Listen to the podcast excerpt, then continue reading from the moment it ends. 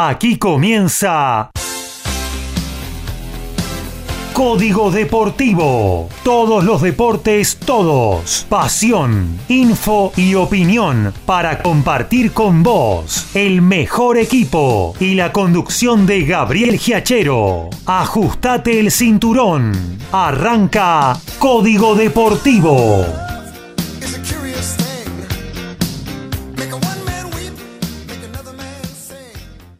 El gol más gritado, ese passing quirúrgico, el knockout fulminante, pasa por Código Deportivo.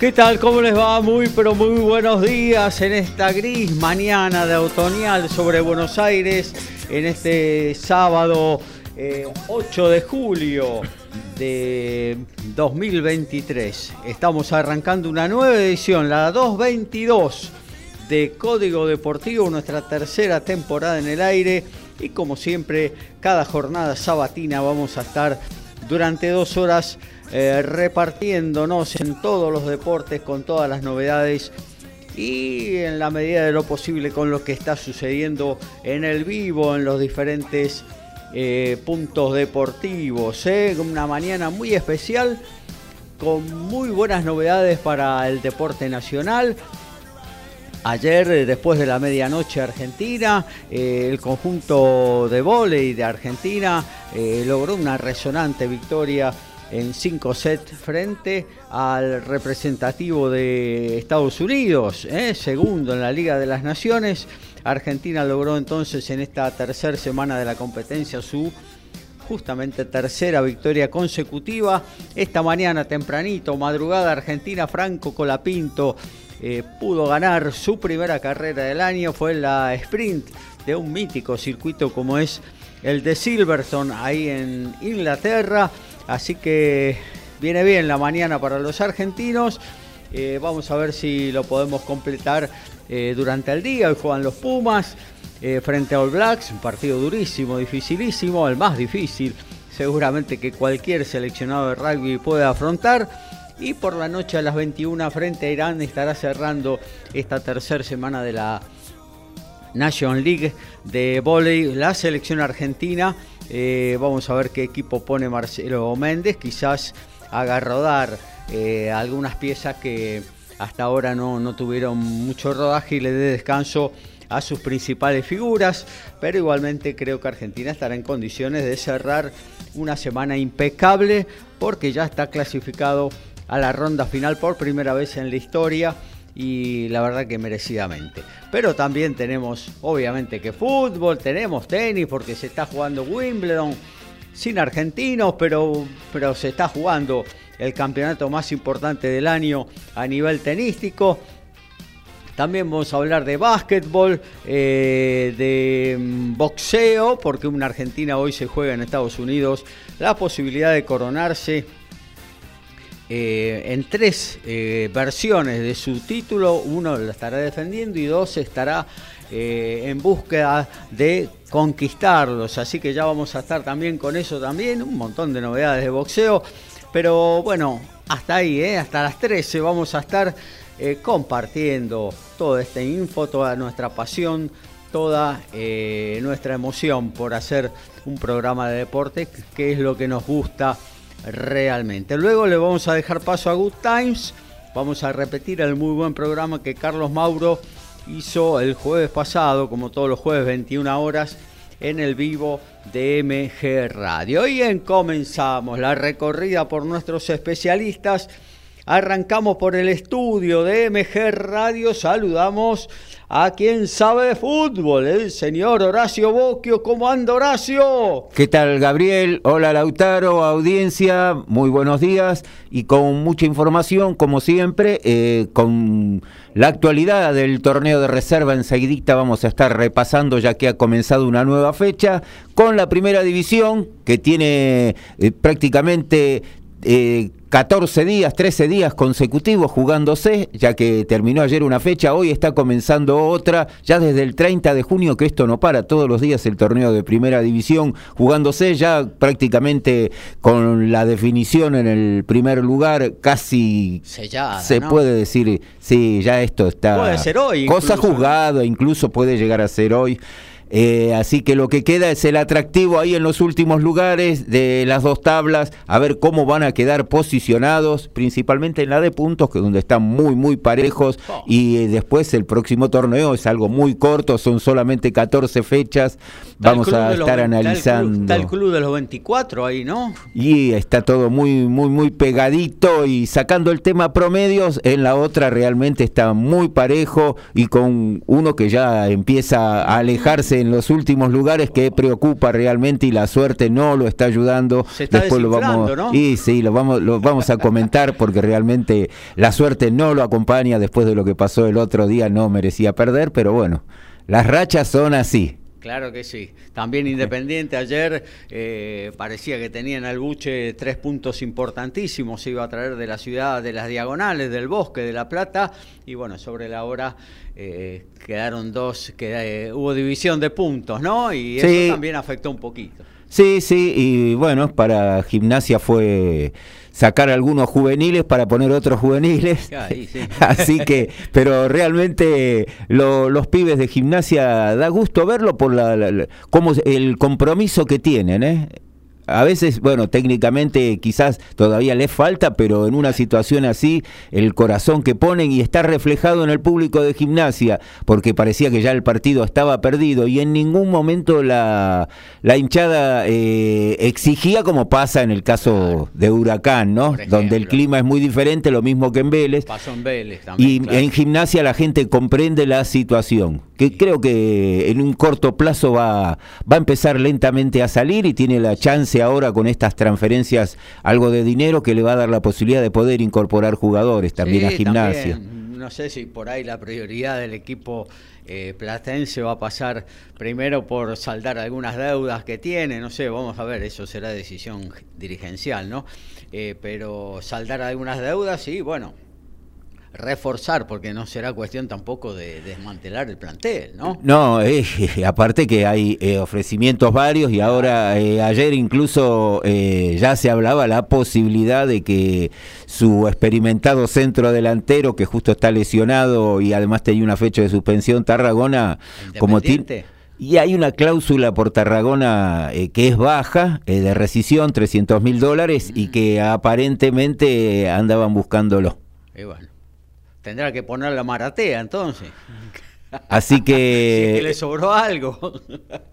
Después que... Y dio un paso, dio un paso importante también, ¿no? claro. Porque A eso iba justamente. Sí, el haber saldado prácticamente dos tercios de la deuda y haber refinanciado lo- en tres cuotas lo, lo que resta con la posibilidad de poder incorporar. La eh, inhibición. entonces, eh, también tiene la- la- ahora una posibilidad para el próximo torneo de ir armando algo un poco más fuerte.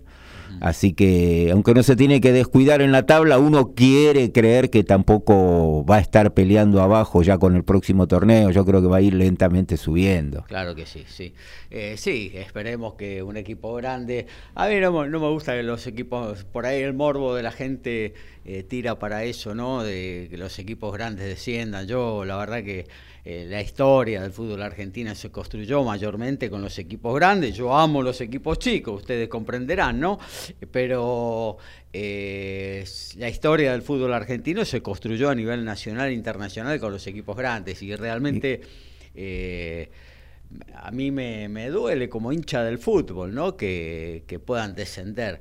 Eh, mm, por eso creo que Independiente, por historia, más allá de que, bueno, la historia no le sirvió la otra vez que descendió, ¿no? Pero por historia y porque quizás con este, con este cambio en la parte económica eh, pueda hacer un mercado de pases que lo lleve a mejorar el rendimiento futbolístico, a sumar más puntos, tiene un técnico inteligente que sabe manejar este tipo de situaciones, ya lo ha hecho en otros clubes, así que esperemos que la segunda parte del año pinte mejor para la parte roja de Avellaneda, ¿no? Sí, eh, lo que hay que tener en cuenta que es eh, la, segunda parte del año es prácticamente la mitad, claro, de lo que es el primer semestre, entonces la posibilidad de recuperación también se achica mucho, estamos hablando casi la mitad, porque son 14 contra 27 las fechas, entonces el, el tiempo se empieza a cortar y bueno, más que nada por el tema Huracán que realmente el otro día no mereció perder, le falta suerte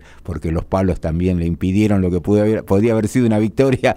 Es increíble cómo terminó perdiendo ese partido. Cuando estás bien entran todas, cuando es, mal no entran Es que a todos les pasa lo mismo, uno lo ha visto en Vélez, Vélez partidos que no mereció perder, eh, los terminó perdiendo sobre el final en esa racha negativa y ahora ha ganado sin ser mucho más que los rivales y hasta teniendo suerte. Bueno, y son las rachas que pasa. Pasa así con los equipos. La racha adversa de Arsenal, un Arsenal que el otro día mismo con Defensa y Justicia, en tres minutos, ¿cómo le terminan dando vuelta un partido que lo tenía al margen de que uno sabe que la equivalencia es que en este momento defensa es mucho más que Arsenal, pero había manejado el primer tiempo, había sacado ventaja y no había tenido mayormente chances defensa de, de poderlo empatar y después fueron tres minutos letales en la forma en que se lo dio vuelta y después dos definiciones realmente magistrales de Nicolás Fernández, ¿no? Claro, claro. La jerarquía que mostró a la hora de definir de Luita. Bueno, vamos a estar desarrollándolo esto en la parte futbolística. Ahora vamos a saludar a quien nos habla de tenis. Ya no hay argentinos en la parte de singles en Wimbledon, eh, con Djokovic y Joantek que parecen dominantes eh, en el césped del All England. Así que vamos al encuentro de nuestro columnista en la materia, el señor Lautaro Miranda. ¿Cómo anda Lautaro? Buen día.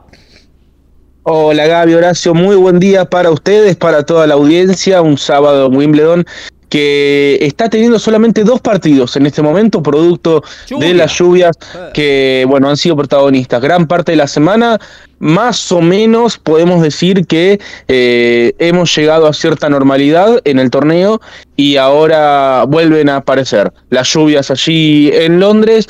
Eh, solamente se están jugando dos partidos, el de Daniel Medvedev en la cancha 1 ante el húngaro Fuxtovic. Está 5-4 el ruso en el tercer set, un set por lado, y también está jugando Carlos Alcaraz ante el chileno Nicolás Jarry. Le está haciendo bastante partido el, chileno. Están jugando en la cancha central. Un Alcaraz que eh, ganó el primer set y ahora mismo está sacando a Nicolás Jarry cuatro iguales en este segundo set. Son los únicos dos partidos que están jugando en este momento. Y, bueno, como vos bien dijiste, Gaby, no quedan argentinos en la rama de singles solamente en el dobles, así que vamos a estar hablando en la columna de lo que dejó ayer eh, la derrota de Guido Pela, el último argentino que quedaba, el único que logró ganar dos partidos en este campeonato de Wimbledon. Y bueno, un torneo que cada vez más se perfila en favor de Novak Djokovic, pero ojo que tiene un partido bastante complejo. El día de mañana enfrentando al polaco Hubert Hurkacz, ah, quien fue semifinalista eh, hace dos años, campeón en Halle, eh, uno de los torneos más importantes sobre césped, eh, lo logró el año pasado, ganar allí en Halle, en Alemania, así que bueno, va a ser un partido chivo, no creo que pierda, sinceramente no lo veo perdiendo, pero creo que el polaco lo puede complicar bastante. Así que creo yo que es una prueba de fuego para Nole, posiblemente el partido más complicado que tenga de cara a la final. Así que veremos cómo se desenvuelve. Ayer, eh, la primera hora y cinco minutos que jugó contra Babrinka fue una clase de tenis. Eh, fue impresionante lo que jugó Nole. Después en el tercero levantó Babrinka y se vio un muy lindo partido pero la verdad es que los primeros dos sets fue 6-3, 6-1 en 65 minutos más o menos.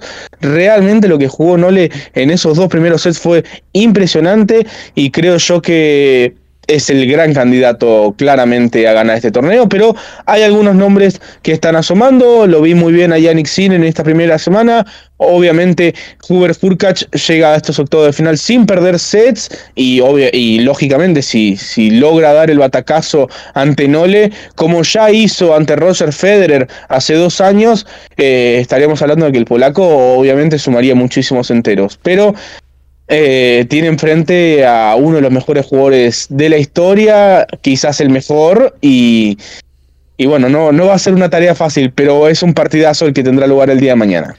Ah, y, además, Gaby, em, desde las 12 por Fox por 3 se podrán ver las semifinales del Challenger de Santa Fe en la ciudad capital de la provincia.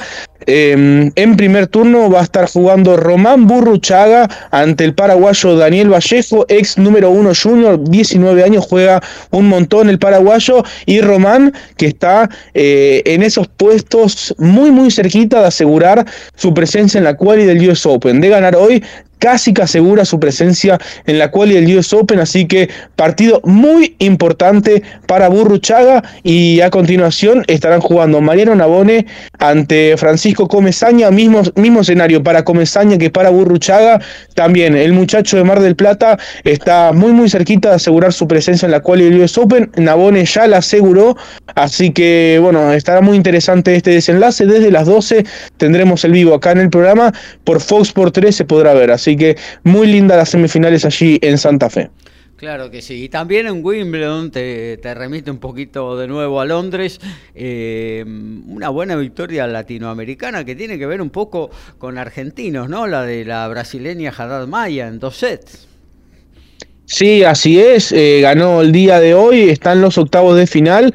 Es una jugadora impresionante. Le, ha dado la sorpresa el año pasado, te digo. En césped ganó dos torneos muy importantes, empezó a despegar allí y bueno, luego terminó haciendo una segunda mitad de temporada impresionante, final en, el WTA 1000 de, Canadá. La verdad que, bueno, vi a May ha dado un salto cualitativo enorme y hasta hace muy poco estaba jugando los torneos acá en Argentina. Recordar que esta chica volvió en el 2021 sin ranking, ella había dado eh, positivo en un doping, luego le, bajaron la, suspensión por determinar que tenía poca culpabilidad y demás. Y volvió sin ranking, la realidad es esa. en marzo del 2021 volvió sin ranking, volvió jugando torneos acá en la Argentina eh, tras su semifinal de Roland Garros, llegó al top 10, tocó el top 10, ahora está número 13, pero bueno, sigue sumando la brasilera y, y eh, aparte es una jugadora que a mí me encanta ver, es me encanta ver, para empezar mide un metro ochenta es la segunda jugadora más alta en la WTA después de Carolina Pliskova que mide un 86 y es más alta que Rivaquina, por ejemplo, que una Rivaquina la ve gigante, Rivaquina mide un 84, bueno, Vía Datmaya mide un 85 y además tiene un saque espectacular, es zurda que siempre eh, en todo deporte, Gaby, no importa si es básquet, si es fútbol, si es tenis, siempre el zurdo tiene una calidad diferente. Y bueno, eso también le pasa a la, a la brasilera Dan Maya. Y, bueno, tiene un tenis precioso, está en los octavos de final y tendrá la chance seguramente de, de poder meterse en los cuartos de final de Wimbledon, allí donde alguna vez eh, María Esther Bueno hace 70 años logró levantar el título de campeona. Claro que sí, bueno, hasta aquí entonces todo lo que tenemos para ofrecerle, amigo oyente, usted que siempre nos está haciendo el aguante en estas dos horas de Código Deportivo número 222. Ponemos primera, arrancamos nomás. Básquet, rugby, fútbol, tenis, boxeo, deporte motor y más. Código Deportivo.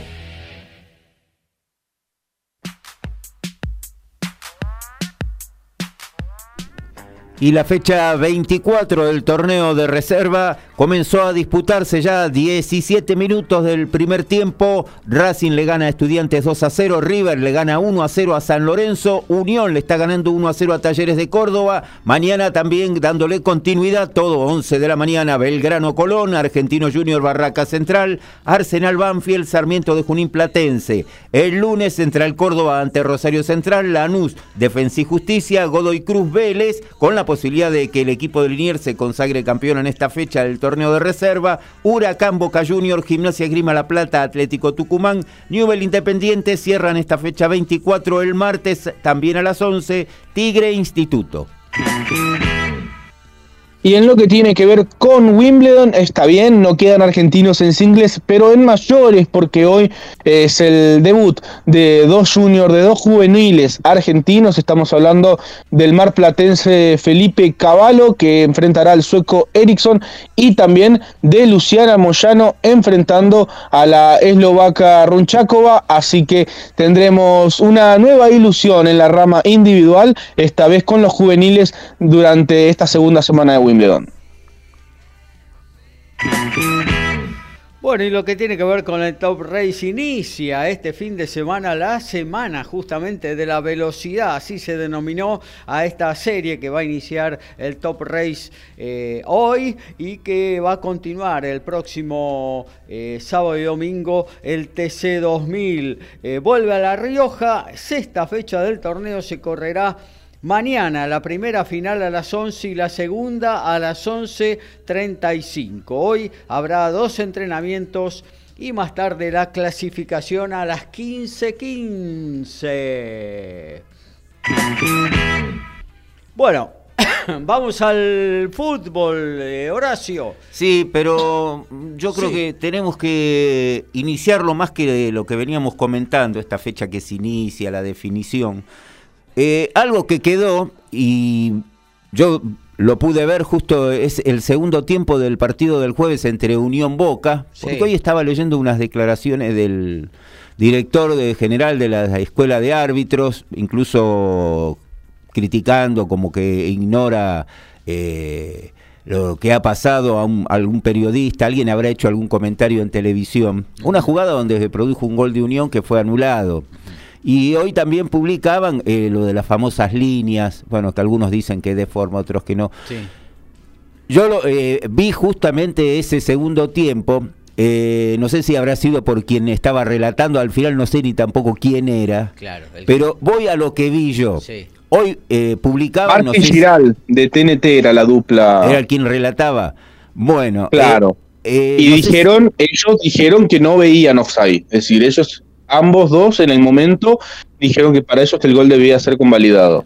Ajá, bueno, eh, y hoy salió también eh, como una foto, era con las líneas, que no sé si tiene el calzado un poquito más grande Corbalán.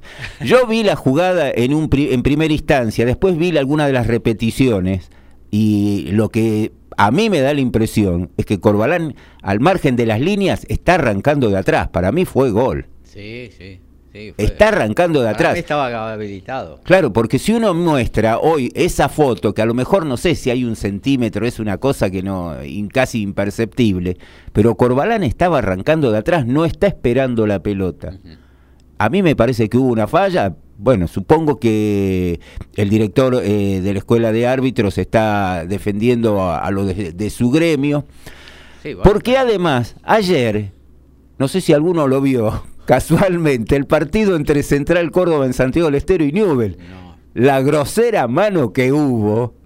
Ah, sí, a favor de Newell. A favor de Newell, una doble mano que después muestran en televisión. Estaban Pavlovich, uno de los que reconocía en el banco, con una tablet y ven la mano, porque se ve claramente que le pegan las dos manos. No hubo bar, no hubo nada, que sigan. Tenían razón los jugadores de Newell en reclamar. Entonces hay una dualidad de criterios, que como ya lo hemos hablado en varias ocasiones acá, el tema del VAR, yo creo que directamente es preferible jugar sin VAR.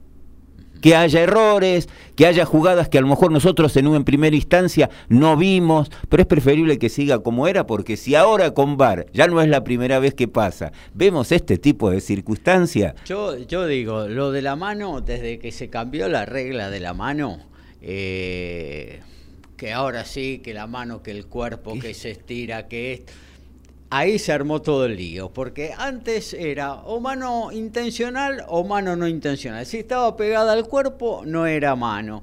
Y listo, siempre y cuando no fuera intencional tampoco, ¿no? Porque si te tiraba con la mano pegada al cuerpo, pero es profeso, eh, era mano igual. Y listo, ahora la complicaron con que la extensión de la mano, con que eh, proyecta el cuerpo, ¿no? no, hagámoslo más fácil. Y lo del offside, creo que es una buena medida que va a votar la FIFA, que va a estar en prueba en los próximos meses, eh, eh, con que va a ser más claro así el offside, ¿no? Si está todo el cuerpo del del jugador delante de la última línea del defensor es offside. Y si no es eh, vía libre porque si no estamos con que la puntita del pie la punta del botín con que el dedo deja Guanchope Ávila con esta nueva regla. ¿cómo?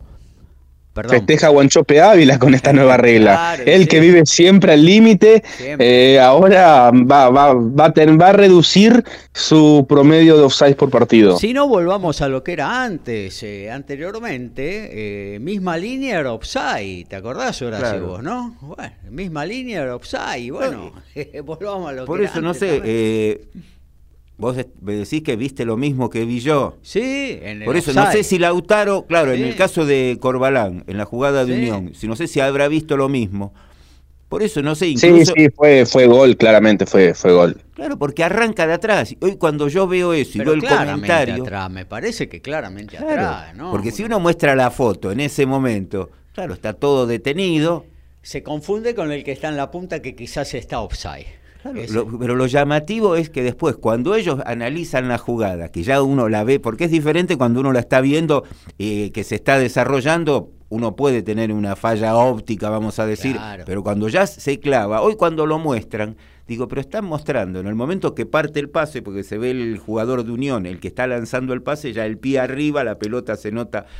Y Corbalán, que no sé si es ínfima la distancia, creo que es Valentini, el zaguero de Boca pero venía picando de atrás. O sea, cuando partió la pelota ya había salido de atrás. Después en velocidad él puede ganar.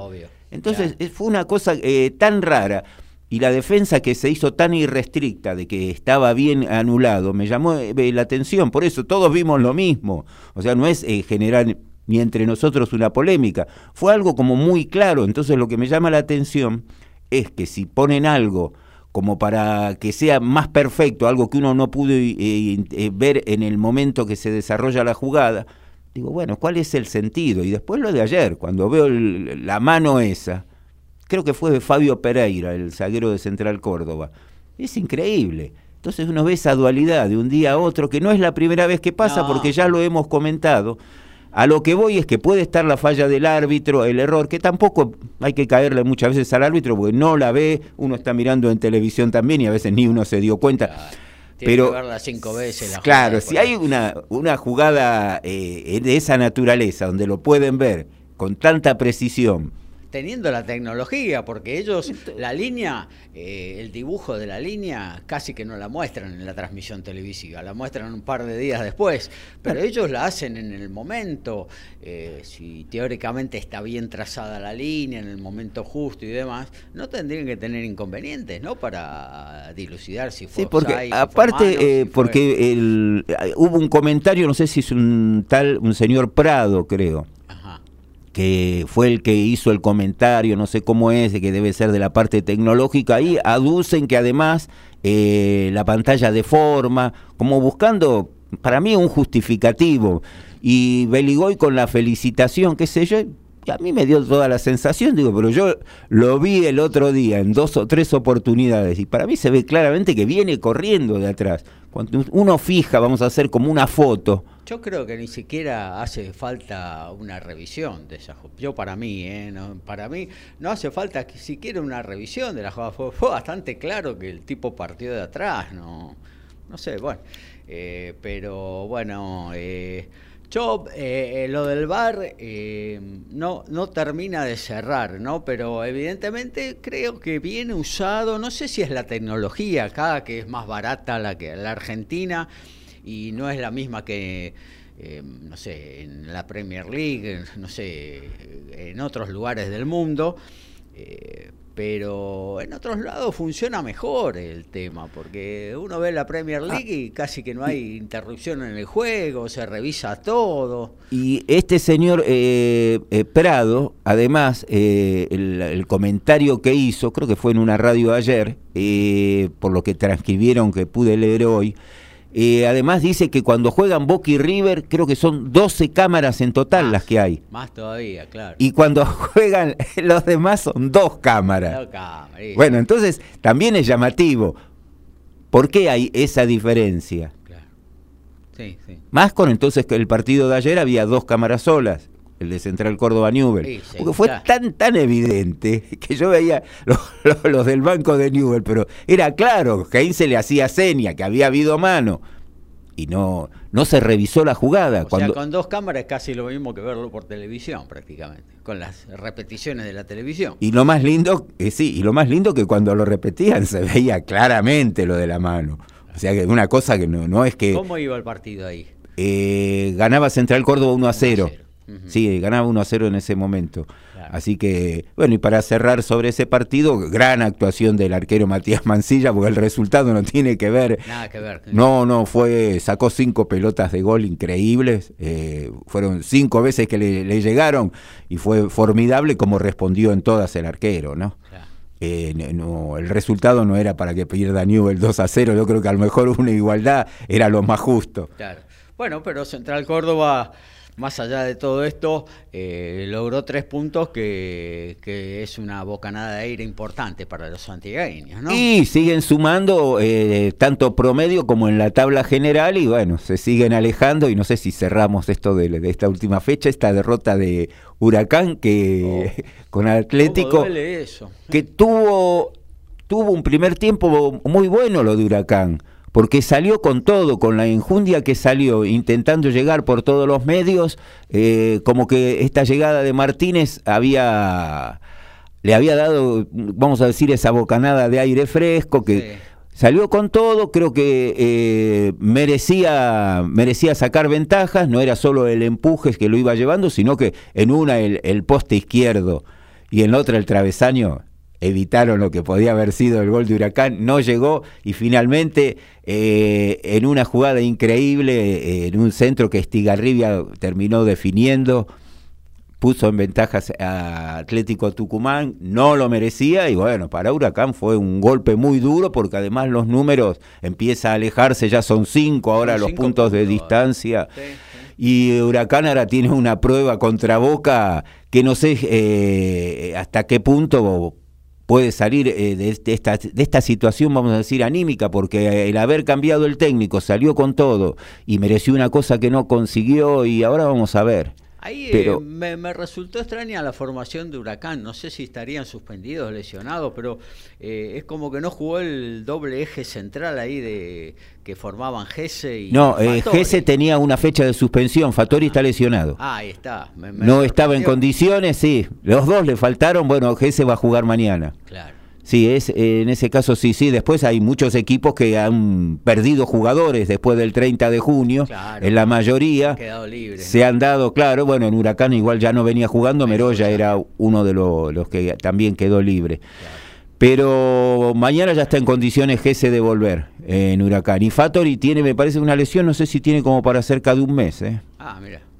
Eh, bueno, eh, y eh, hablando de esta liga profesional de fútbol, hoy la verdad que dos partidazos. A mí me encantan los dos partidos que se juegan hoy, eh, tanto en La Plata como en el nuevo gasómetro. Sí, un estudiante que viene cumpliendo una muy buena actuación, eh, tanto en la Sudamericana como en el torneo, y un Racing que está, bueno, con hoy va de los 22 que van a salir en cancha, 11 juveniles van a poner, porque bueno, la semana terminó siendo más movida todavía a partir del jueves Oh, ya que a todos lo- lo- los que estaban faltando, eh, ya para este partido con Auche suspendido, tuvo la rescisión finalmente de Pablo Guerrero, que era, se hablaba que no iba a continuar, eh, siguió... Reniero, ¿no? Se lesionó Reniero. Reniero tiene ya hace, sí, hace ya tres semanas que está lesionado, pero se lesionó Romero, Romero o sea, también. no tiene ninguno de los tres centrodelanteros ahora.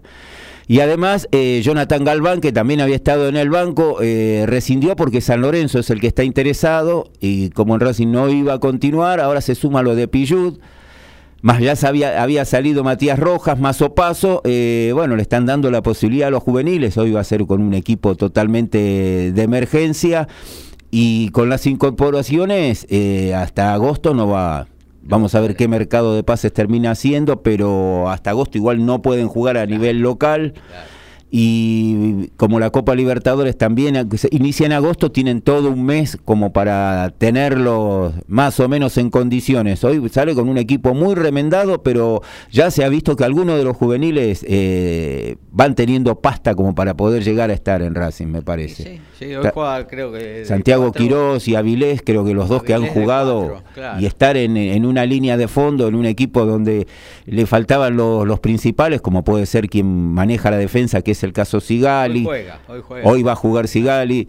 Sí, sí, porque está totalmente, ya quedó desmembrado, pero algunos de los juveniles han mostrado realmente carácter y bueno, los que juegan arriba son atrevidos, pero vamos a ver hasta dónde les da. Va a ese chico. Sí, va a estar él, va a estar otra vez Galván, eh, va a haber eh, Santino Vera, que ha entrado el otro día en los últimos minutos, algunos tienen 17 años, así que igual eh, es una emergencia porque tampoco los tienen que quemar, apurar, porque hay muchos chicos con condiciones. Así que en apariencia viene complicado el panorama en la formación de hoy y además Racing tiene eh, varias ofertas, es por Aníbal Moreno, y bueno, claro, y es, uno de, los puntales, así que esperemos que pueda aguantar por lo menos eh, por este semestre, porque si no, ya se le va a hacer difícil ya cómo se va desmembrando el equipo, fundamentalmente porque se le ha ido un jugador creo que clave como es Matías Rojas, que no sé si lo va a poder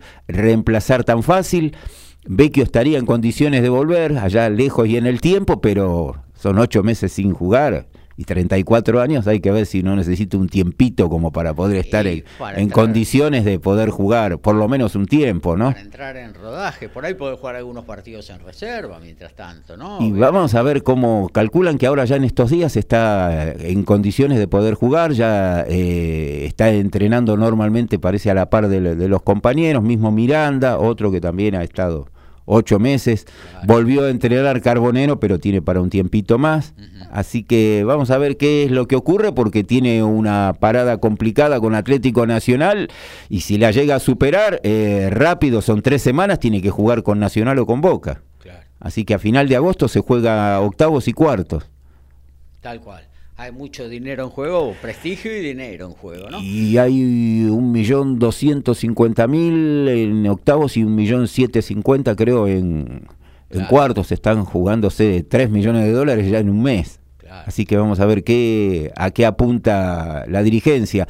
Que hablando de Romero lesionado, eh, consiguió un préstamo extenderlo hasta fin de año y comprar el pase. Con obligación de compra. Ya le arreglaron, paga el 50% en marzo del año que viene y marzo del 25 paga el otro 50%.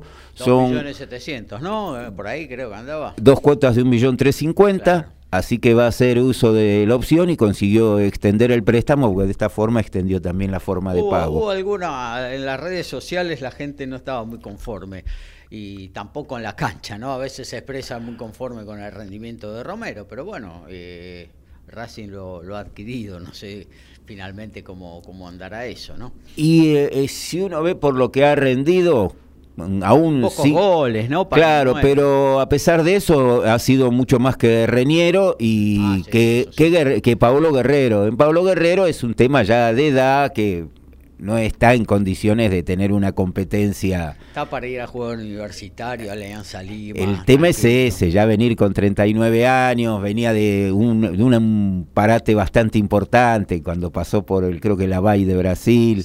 Entonces eh, tampoco pueden estar. Y nada, y cinco o seis partidos. Claro, cuando están mucho tiempo sin jugar y ya tan, tan avanzada la edad, se hace difícil poder competir. Así que estaba cantado, bueno, que iba a ser una de las salidas. Y además, para completar lo de Racing, eh, hay un, uno que está de vacaciones y que tiene un muy buen sueldo, claro, porque todo, pues si no le consiguen club quieren eh, rescindírselo el contrato porque no, no tiene sentido que continúe, ¿no? Decía que por ahí hasta lo tenían que enfrentar en Atlético Nacional. Claro, porque la idea era que eh, fuese Atlético Nacional, como él había manifestado que tenía ganas, la dirigencia de Racing le habló al representante para que lo trate de ubicar en Atlético Nacional. Así que en una de esas termina jugando y después en una de esas juega cinco minutos y mete el gol y, termina eliminando a Racing. Porque las cosas pueden llegarse a dar así también. Claro, eso es fútbol. Así que vamos a ver qué, qué es lo que ocurre, pero yo creo que eh, básicamente eh, tiene que hacer un buen mercado de pases. Ayer Guillermo Enrique jugó para gimnasia, eh, parecía que no estaba previsto, parece que no, no se terminó de firmar, ayer terminó jugando, salió en el segundo tiempo. Igualmente hasta el final del campeonato. Claro, pueden jugar, sí, sí, sí, eso no, no hay ningún, no hay ningún problema. Y sí, después, sí, está, está el clásico, ¿no? Eh, San Lorenzo me imagino que esperaba llegar a este partido todavía con chances más claras, digamos, de, de poder... Eh, no sé, hacerle cosquillas, aunque sea River, pero bueno, eh, es River, eh, es el puntero, es en tu cancha, con tu gente, me imagino que es suficiente motivo, incluso van a poner todos los titulares, porque Isúa estaba dudando a partir de que en la semana Claro, juega lo que pasa es que no, no sé hasta qué punto San Lorenzo le conviene la chance es remotísima. No, Jugar con suplentes, porque se juega en dos partidos, se está jugando la continuidad o no en la Sudamericana. Sí, sí, en sí. esta fase con Independiente Medellín, porque para Colmo le toca eh, los dos miércoles seguidos, entonces tiene partidos continuos, encima hay un viaje de por medio. Eh, si va a jugar con los titulares, bueno, vamos, No, vamos a ver. Parece que ah, anda, confirmó que, que va- van a ir los titulares eh, esta tarde frente a River.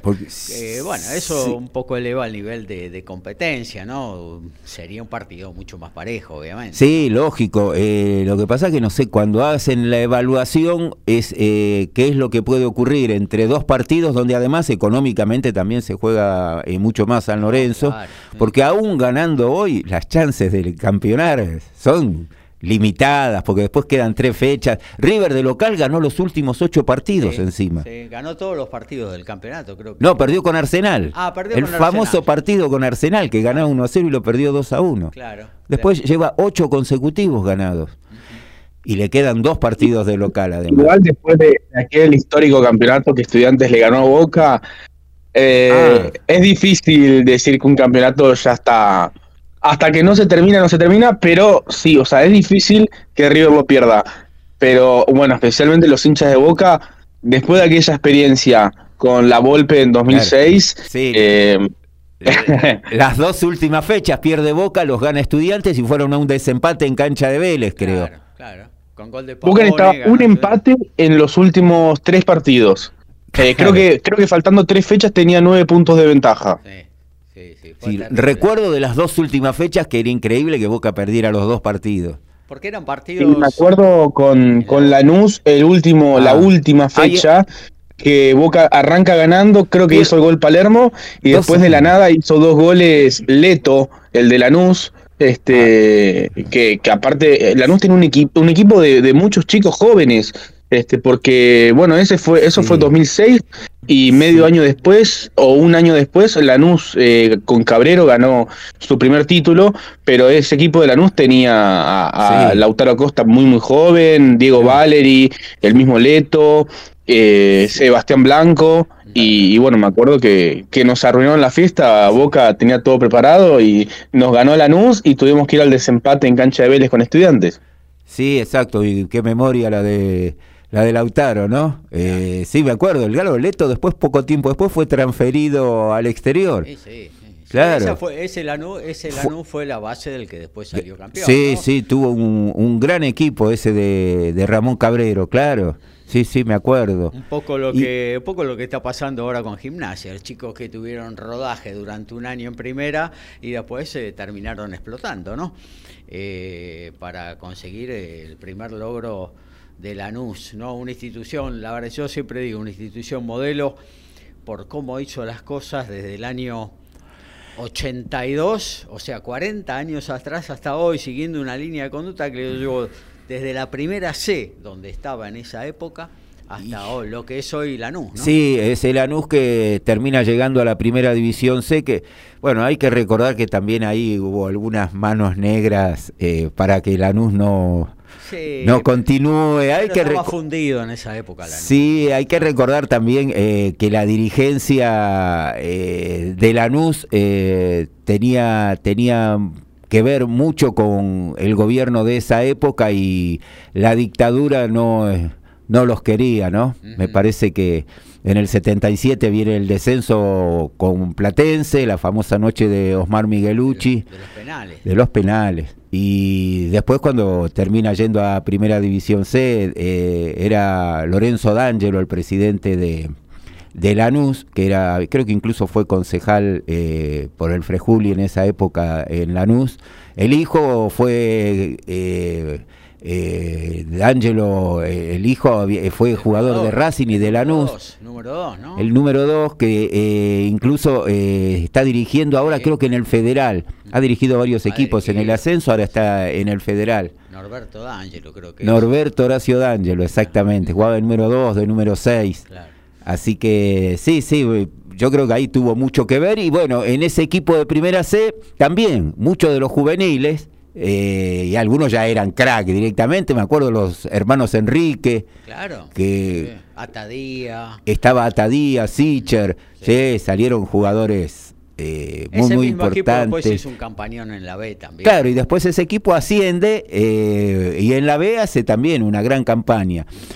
Y después el espaldarazo es cuando llega Miguel Ángel Russo eh, que consigue el ascenso, van a primera división y descienden, pero el año siguiente vuelven a ascender. Y ahí es donde ya Lanús, eh, a partir del año 92, en primera división, se empieza a asentar. Es más, eh, la idea de la dirigencia de Lanús en ese momento no era tan equivocada, ya por el, el año 2000, 2000, 2001, ellos calculaban que ganando campeonatos, que todavía no lo habían conseguido, podían llegar a desplazar en cantidad de gente a Racing e Independiente y ser ahí ya el tercero en discordia. Difícil. Lo que pasa es que ellos estaban haciendo una masa societaria, hoy no sé cuánto no, tiene. Hoy hay 60 mil socios. Lo que pasa, claro. Y bueno, la idea de ellos era ir creciendo, era como de a 10 mil que les iba a dar ese potencial que igual, eh, al margen que Racing Independiente siguen más o menos manteniendo una masa societaria que fue también eh, lentamente en aumento y no sé si andarán entre 80 y 100 mil. pero el crecimiento de la NU fue muy, muy importante. No me acuerdo si fue Carlos González, que además hicieron como una especie de lista única, una unidad de que fueran rotando los presidentes y listo. Desde ese momento, desde, desde que descendieron a la C, se juntaron y, y ahí estuvo. no cambiaron nunca más. Otro momento crucial en la historia futbolística de Lanús, después de lo de Russo, fue eh, Cooper, ¿no? Y varios juveniles que terminaron vendiendo a Europa y ahí se produce el despegue económico de Lanús. Iba Gaza, Kemet, eh, el mismo... Todos jugadores que terminaron yendo a Europa. Eh, no sé, algunos jugadores más que ahora no, no me... Eh, Schurer, no sé, varios, varios jugadores... Todos terminaron siendo transferidos a Europa, exacto. Entonces, Lanús con ese dinero a partir de este proyecto que seguían a rajatabla, lo reinvirtieron en infraestructura, ¿no? En Lanús, crecer como club, crecer para, eh, para mm, eh, sus divisiones inferiores. Compraron clubes de la zona, el club ETAM, eh, es ah. hoy propiedad de Lanús, creo que compraron otro club, compraron colegios de la zona. Bueno, y ver la cancha, lo que es hoy, la cancha que tiene a lo que tenía en esa época, al margen que era, de madera y lo que tiene hoy lo que hizo una cancha muy, muy, muy grande. Ahora tiene como para poder jugar tranquilamente en primera y ahora que no hay visitantes hasta le sobra eh, espacio. Exactamente. Así que tiene una, una cancha hermosa que en, la época esa era totalmente de madera y mucho más chica. El crecimiento institucional, social y después deportivo, todo lo, que ha ido logrando. Los, algún torneo internacional había ganado una, una sudamericana, creo cuando estuvo Barros Esqueloto. Así que eh, lo de Lanús es muy meritorio y casualmente el otro día eh, que yo hice el comentario que está, se ve tan acostumbrados a, que han tenido muy buenas temporadas que esa última cuando llega a Kudelka que venía muy mal y consiguió ahí ir levantándolo y ahora lo, lo ha llevado bien. Y el otro día bueno la gente en contra de Kudelka porque perdió pero está haciendo una excelente campaña Lanús. O sea, es común verlo a Lanús en los primeros lugares, en los cinco o seis primeros lugares tranquilamente. Eh, bueno, eh, así que bueno, cerramos fútbol hoy entonces, 18 horas, estudiantes Racing, eh, muy buena campaña de Eduardo Domínguez al frente de estudiantes, Racing con todos estos problemas que ya mencionó Horacio y luego el gran partido de este sábado, 20-30, San Lorenzo. River Play. hacemos una recorrida rápido por lo que queda, Horacio, así cerramos fútbol. Sí, sí, 15.30 mañana Instituto va a recibir a Tigre, en el mismo horario Platense ante Sarmiento de Junín, a las 18 en Liniers, Vélez y Godoy Cruz, sigue jugando muy bien y de local bárbaro de Godoy Cruz, a las 20 Banfield ante Arsenal, 20-30 Defensa y Justicia ante Lanús, otro lindo partido. El lunes Barraca Central a las 14 recibe Argentino Juniors, 16-30 el Alicaído Colón ante Belgrano, 19-30 Boca Huracán, hay que ahí prestar atención qué es lo que va a ocurrir con Huracán y otro para prestar atención 21 a 30 en Córdoba, talleres de excelente campaña ante Unión. El martes se va a cerrar 18 a 45 Rosario Central y Central Córdoba de Santiago del Estero. A las 20 Independiente recibe a Newells y 21 a 30 Atlético Tucumán y Gimnasia Grima La Plata, poniéndole fin a la fecha 24 de este torneo de Primera División. Muy bien, antes de irnos al recorte, porque vamos a hablar un poquito de lo que tiene que ver con automovilismo, nos remitimos así eh, a, a, Wimbledon, sí, al All England Tennis, porque tenemos vivo de lo que está sucediendo ahí en la catedral, Lautaro. Sí, Gaby, porque hubo una sorpresa. En la cancha central, Nicolás Jarry se llevó el tiebreak del segundo set. Están igualados con Alcaraz. Recordar que este año en las semifinales de Río de Janeiro, el chileno estuvo muy, muy cerquita de ganarle al número uno del mundo. Bueno, ahora están set iguales en la cancha central. Está ahora 1 a 0 Alcaraz en el tercero. En tanto, Medvedev parece controlar la situación ante Fuxovic en la cancha 1. Está 3-1 arriba en el cuarto set dos sets a uno el ex número uno del mundo, en tanto que en la cancha 6 están jugando Sebastián Baez y Guido Pela, perdieron el primer set ante los estadounidenses Lamos y Withrow y ahora están 5-4 arriba en el segundo. Y por último, Challenger de Milán, semifinales, Facundo Díaz Acosta, en una gran semana, está set iguales ante el local Flavio Coboli y están por arrancar el tercer set buscando Díaz Acosta el pase a la final del Challenger Challenger de Milán. Gabriel Giachero y Dream Team hacen Código Deportivo.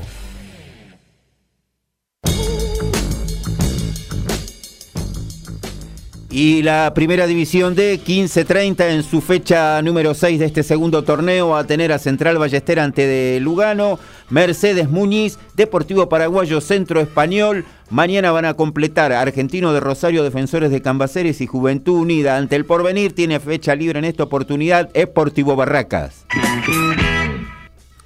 El día de ayer, el Kurt 14 de Wimbledon fue testigo de la historia porque la ucraniana Surenko y la rumana Bogdan terminaron 20-18 en el tiebreak del tercer set. Es el tiebreak más largo en toda la historia de Wimbledon, superando el histórico tiebreak del cuarto set que jugaron Bjorn Borg y John McEnroe en la final de 1980, que ese tiebreak lo ganó McEnroe 18-16 y luego el quinto set lo ganó el sueco Borg habían jugado 34 puntos y bueno, el día de ayer Surenko y Bogdan jugaron 38 en total. Eh, Surenko salvó 5 match points y aprovechó recién el séptimo. Así que historia pura en la cancha central. La ucraniana estará jugando el día de mañana ante Jessica Pegula. Veremos cómo se recupera porque jugó 3 horas 40 de partido. Nos metemos antes de la pausa comercial de MG Radio en el automovilismo que nos dio una gran noticia esta mañana. Franco Colapinto ganó la carrera sprint de la Fórmula 3 en Silverstone, eh, un escenario mítico, se los hay ahí en las Islas Británicas. Eh, con este triunfo, el argentino llegó a los 70 puntos en el campeonato, está ubicado en la sexta posición, a solamente 6 del que está segundo, que es el piloto del Campos Racing, Pepe Martí, el español. Bortoleto está allá arriba, bien lejos. Es el River de la Fórmula 3 con 120 puntos. Casi inalcanzable suena eh, el brasileño, pero todavía queda mucho por andar en este campeonato. Eh, para graficar un poquito lo que tiene que ver con esta victoria en Silverstone. Fangio en el 56 y Frodelán González en el 51 y en el 54 fueron las últimas victorias, las únicas, no las últimas, las únicas victorias de argentinos eh, en ese tan mítico escenario. Hoy una carrera de, Colapinto que, bueno, bastante accidentada con la lluvia de por medio. Eh, pararon a cambiar gomas, Colapinto eh, aprovechó para continuar con las gomas slick en toda una jugada del equipo y del personal.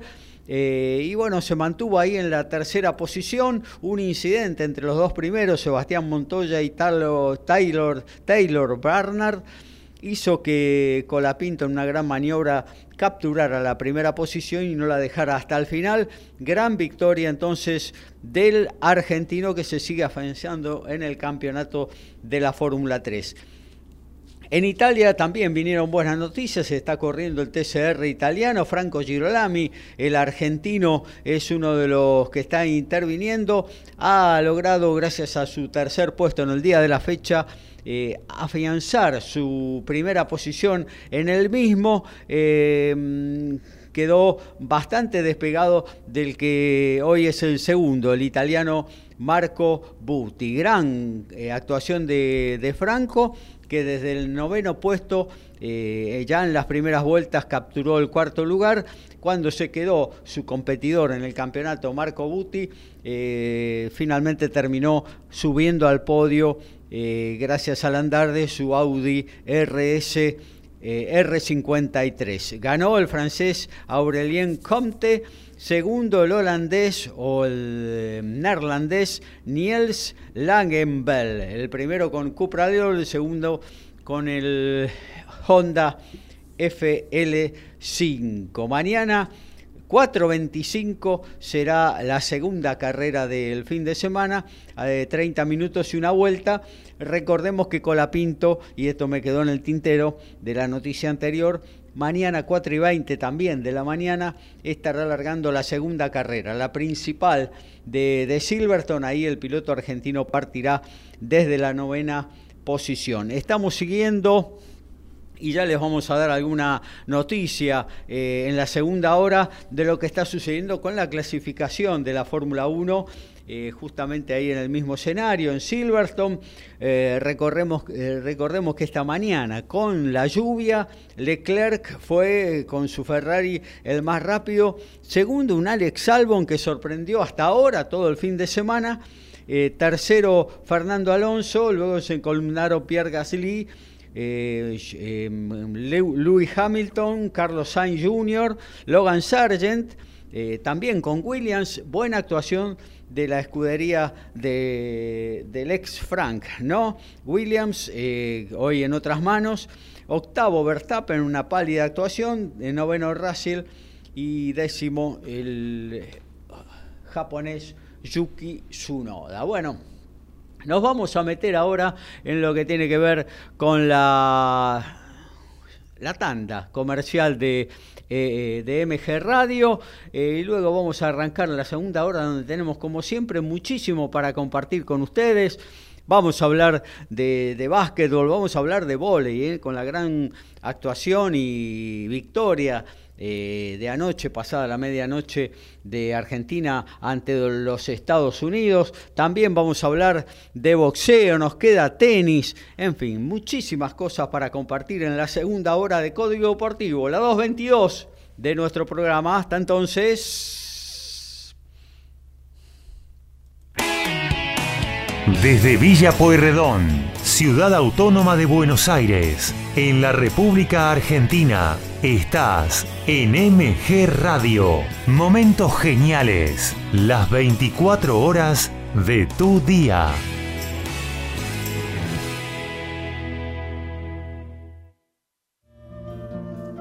Mabel Rodríguez. Clases de canto interpretación, trabajo corporal y vocal. Comunicate a nmabelr.hotmail.com o al Instagram arroba nmabelr. Animate con Mabel Rodríguez.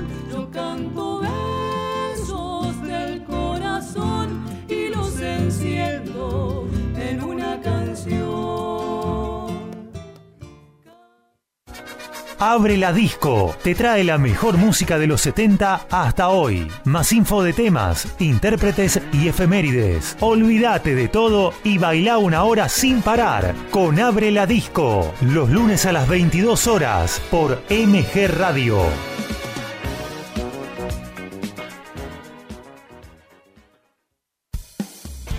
Racing Sport, Pablo Margolis y Equipazo, con toda la actualidad de la academia, entrevistas y el día a día futbolístico e institucional. Racinguista, no te podés perder a Racing Sport, los martes a las 20 horas por MG Radio.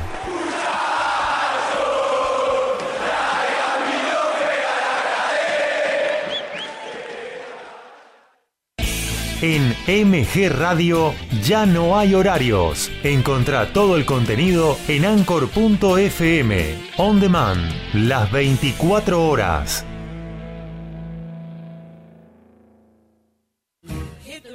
Y entonces, ¿qué hacemos? Un magazine de espectáculos con música, cine, series, entrevistas y curiosidades del deporte. Prendete a Y entonces, ¿qué hacemos? Los miércoles a las 20 horas por MG Radio.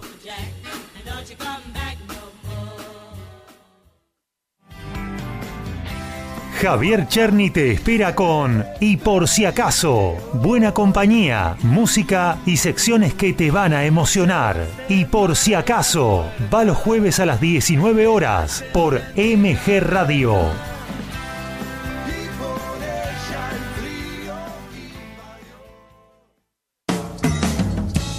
Hola, soy Sergio Grosso y te invito a participar de El Acompañante todos los viernes a las 21 horas.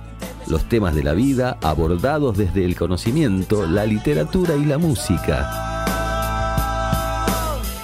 Acordate, El Acompañante, viernes 21 horas, aquí en MG Radio.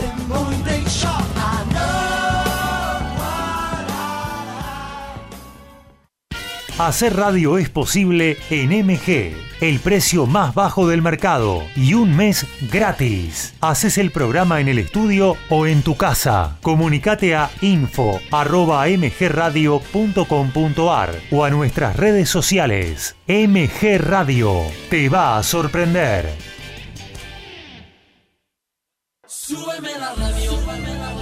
Iri Jaramillo y su gran equipo están en modo radio. Columnas, entrevistas, muy buena música y la mejor onda en el mediodía dominguero. En modo radio.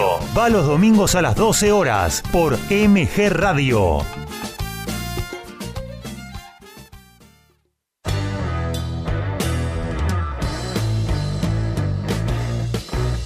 Viví momentos geniales. Viví MG Radio. Aquí estamos de vuelta. Segundo tiempo de Código Deportivo.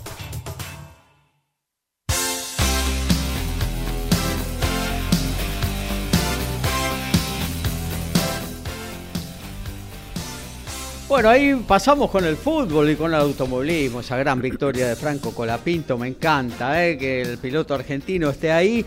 Eh, recordemos que él tiene un, un contrato con Williams Racing, eh, que bueno, le, financian parte de esta campaña en la Fórmula 3, pero que él mismo dice que tiene que conseguir estar entre los primeros cinco del campeonato para que él mismo se prorrogue por un año más y así eh, pegar el salto hacia la Fórmula 2, ¿no? la, la categoría que está ahí nomás ya de la Fórmula 1, a un pasito de la máxima. Eh, así que bueno, va, va por ahí, se lo ve sólido fundamentalmente al equipo, dándole una, eh, un, buen elemento como para que pueda pelear. Mañana eh, sale de una posición complicada, es una categoría muy pareja, recordemos es una categoría monomarca, todos corren con el mismo coche, el mismo motor. Eh, así que se hace muy difícil en los sobrepasos. Esta pista que es tan rápida de Silverton y ancha permite eh, algunos lugares más para, para jugárselas, ¿no? Y bueno, en eso está Colapinto que metió un par de maniobras eh, realmente de un gran piloto eh, esta mañana en la madrugada argentina. Mañana muchísimo más tempranito, 4 y 20 lo vamos a ver a Franco. Todavía tenemos muchísimas cosas para compartir con ustedes. Y bueno, no nos, no nos extendemos más. Vamos al deporte, vamos a lo que nos interesa en esta, la 222 de Código Deportivo. A todo ritmo, info y opinión. Código Deportivo. Código Deportivo.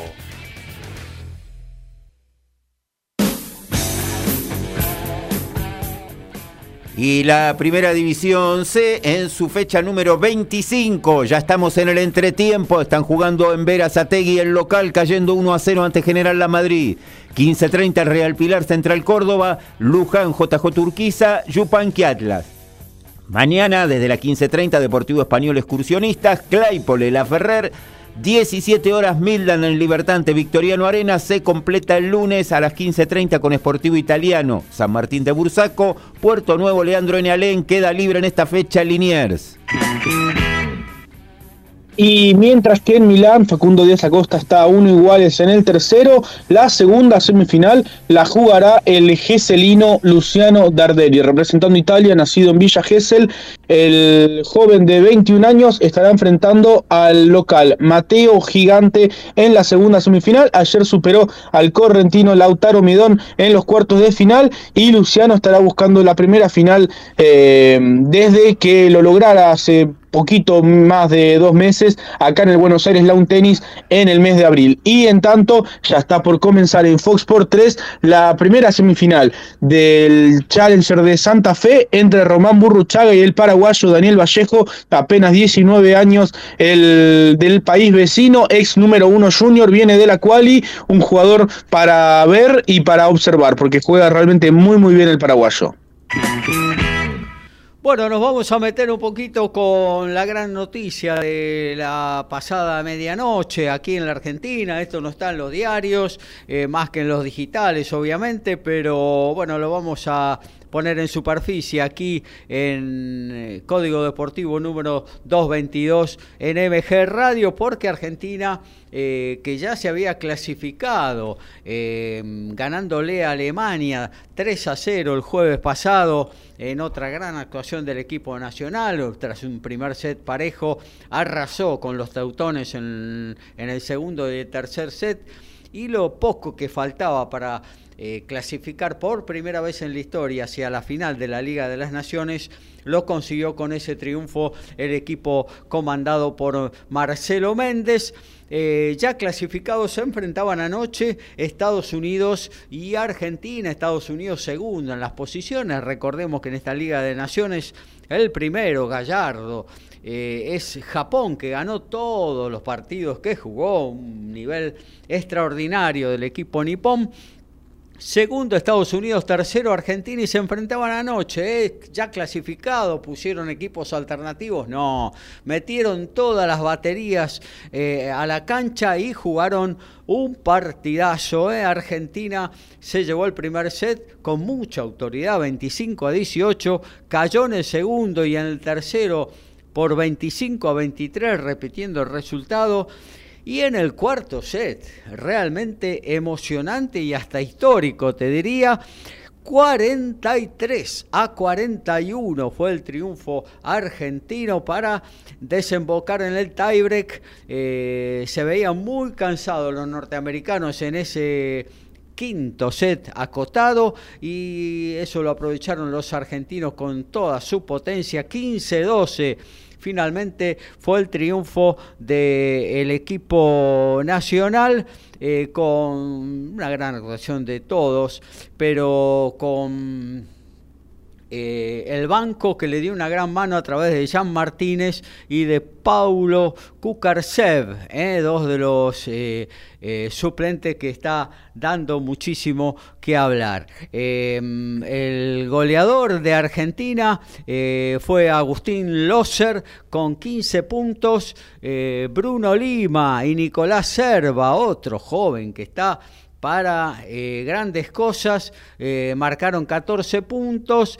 Eh, Luciano Palonsky, otros de los que va a dar que hablar en el futuro, 13, realmente una conjunción de veteranía, de edad media, por decirlo de alguna manera, y de jóvenes que es realmente explosiva ¿no? para los argentinos y que está jugando muy, muy bien el equipo.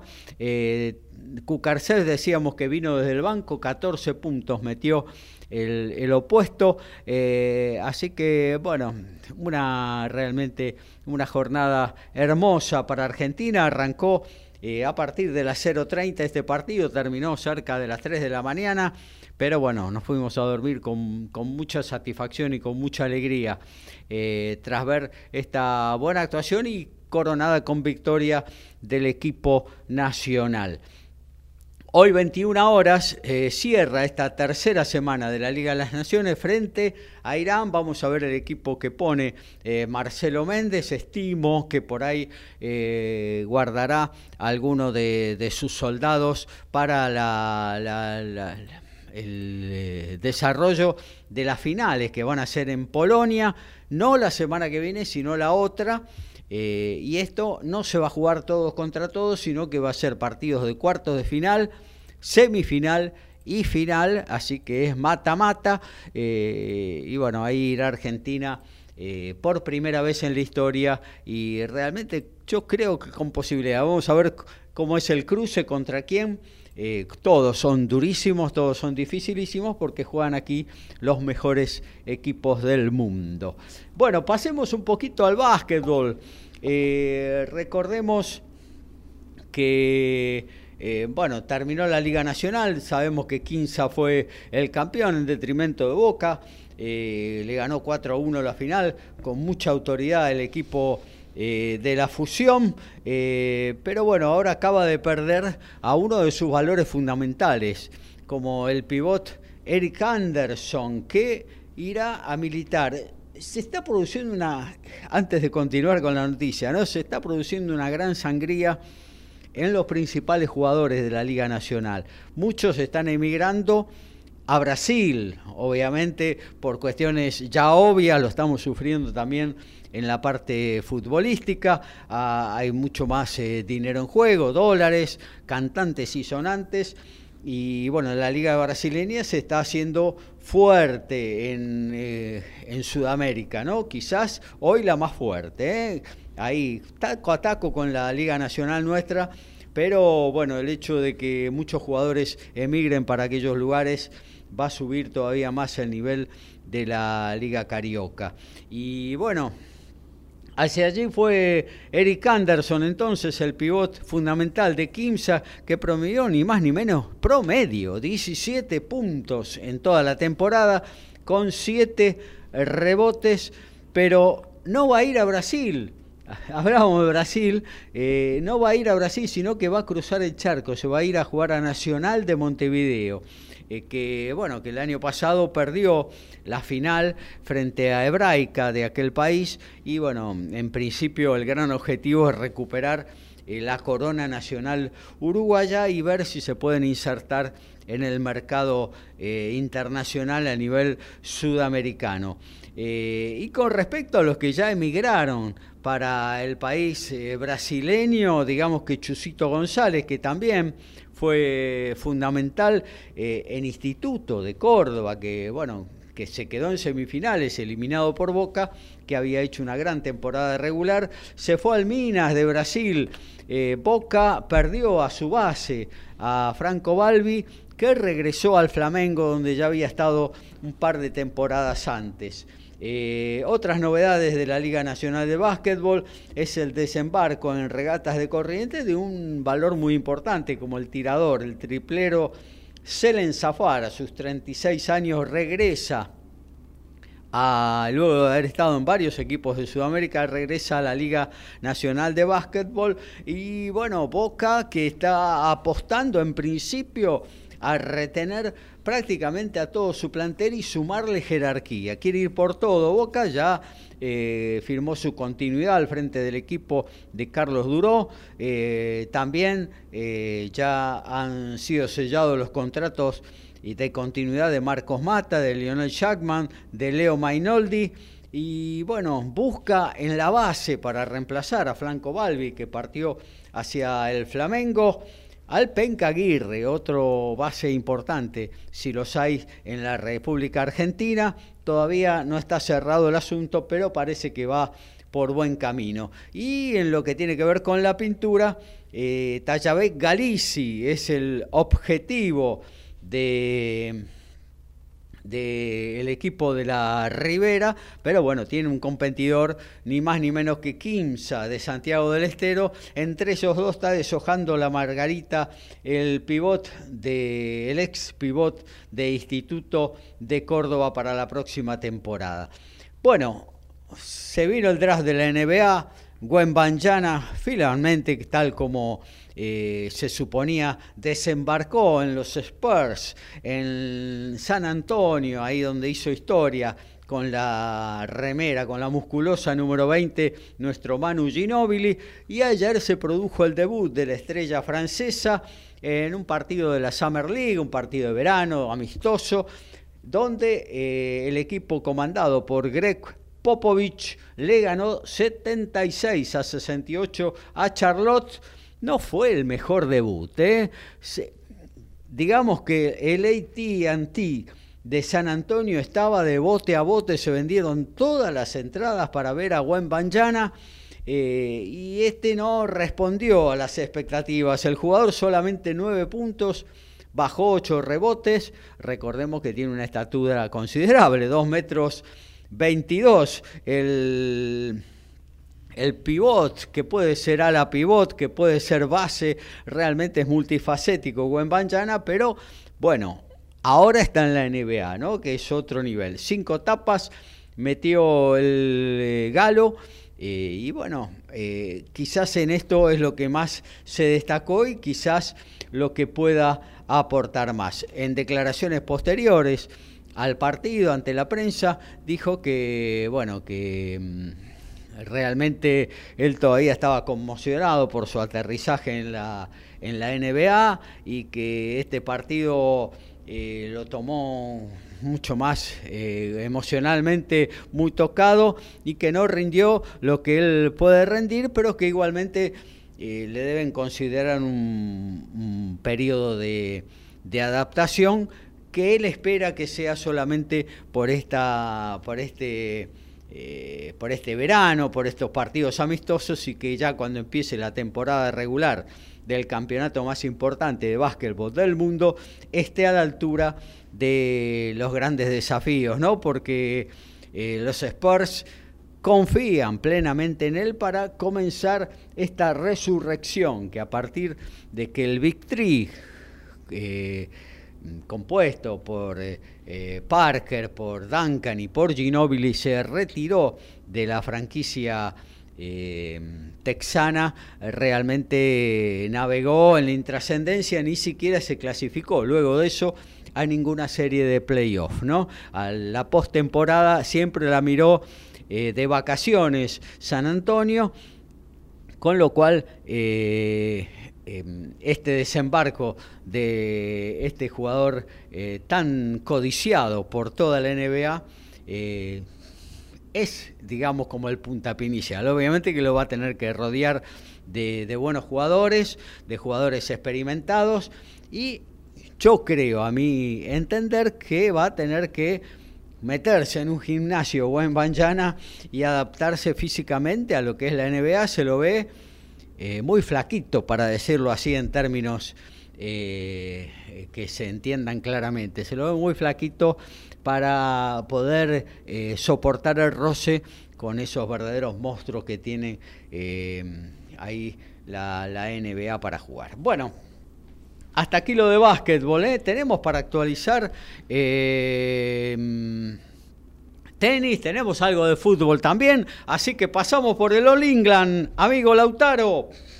Sí, Gaby acaba de ganar Danil Medvedev, el número 3 del ranking ATP, superó al húngaro Fuxovic en cuatro parciales y está nuevamente en los octavos de final de Wimbledon. De alguna manera segunda ocasión consecutiva, porque el año pasado no pudo jugar, ya lo hizo en el 2021 perdiendo ante Hubert Hurkacz, y bueno, el ruso vuelve a los octavos de final de Wimbledon, espera por Giri Lejechka o Tommy Paul, y en tanto eh, Carlos Alcaraz está 5-2 arriba sobre Nicolás Jarry en el tercer set en la cancha central. Sebastián Baez y Guido Pela perdieron por 6-3, 7-5 ante los estadounidenses Lamons y Widrow, y también en la semifinal del Challenger de Milán, Facundo Díaz Acosta lidera 3 a 2 sobre el italiano Coboli y se arrancó la primera semi en Santa Fe, uno iguales en el primer set Román Burruchaga y Daniel Vallejo.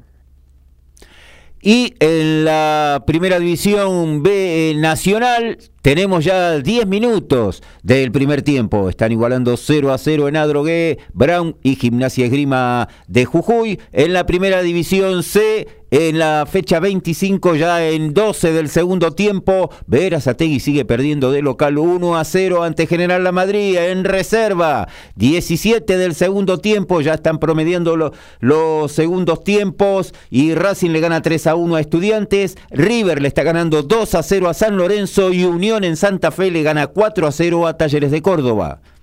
Somos pasionales, tenemos buena onda y también nos calentamos. Sumate a Código Deportivo. Somos como vos.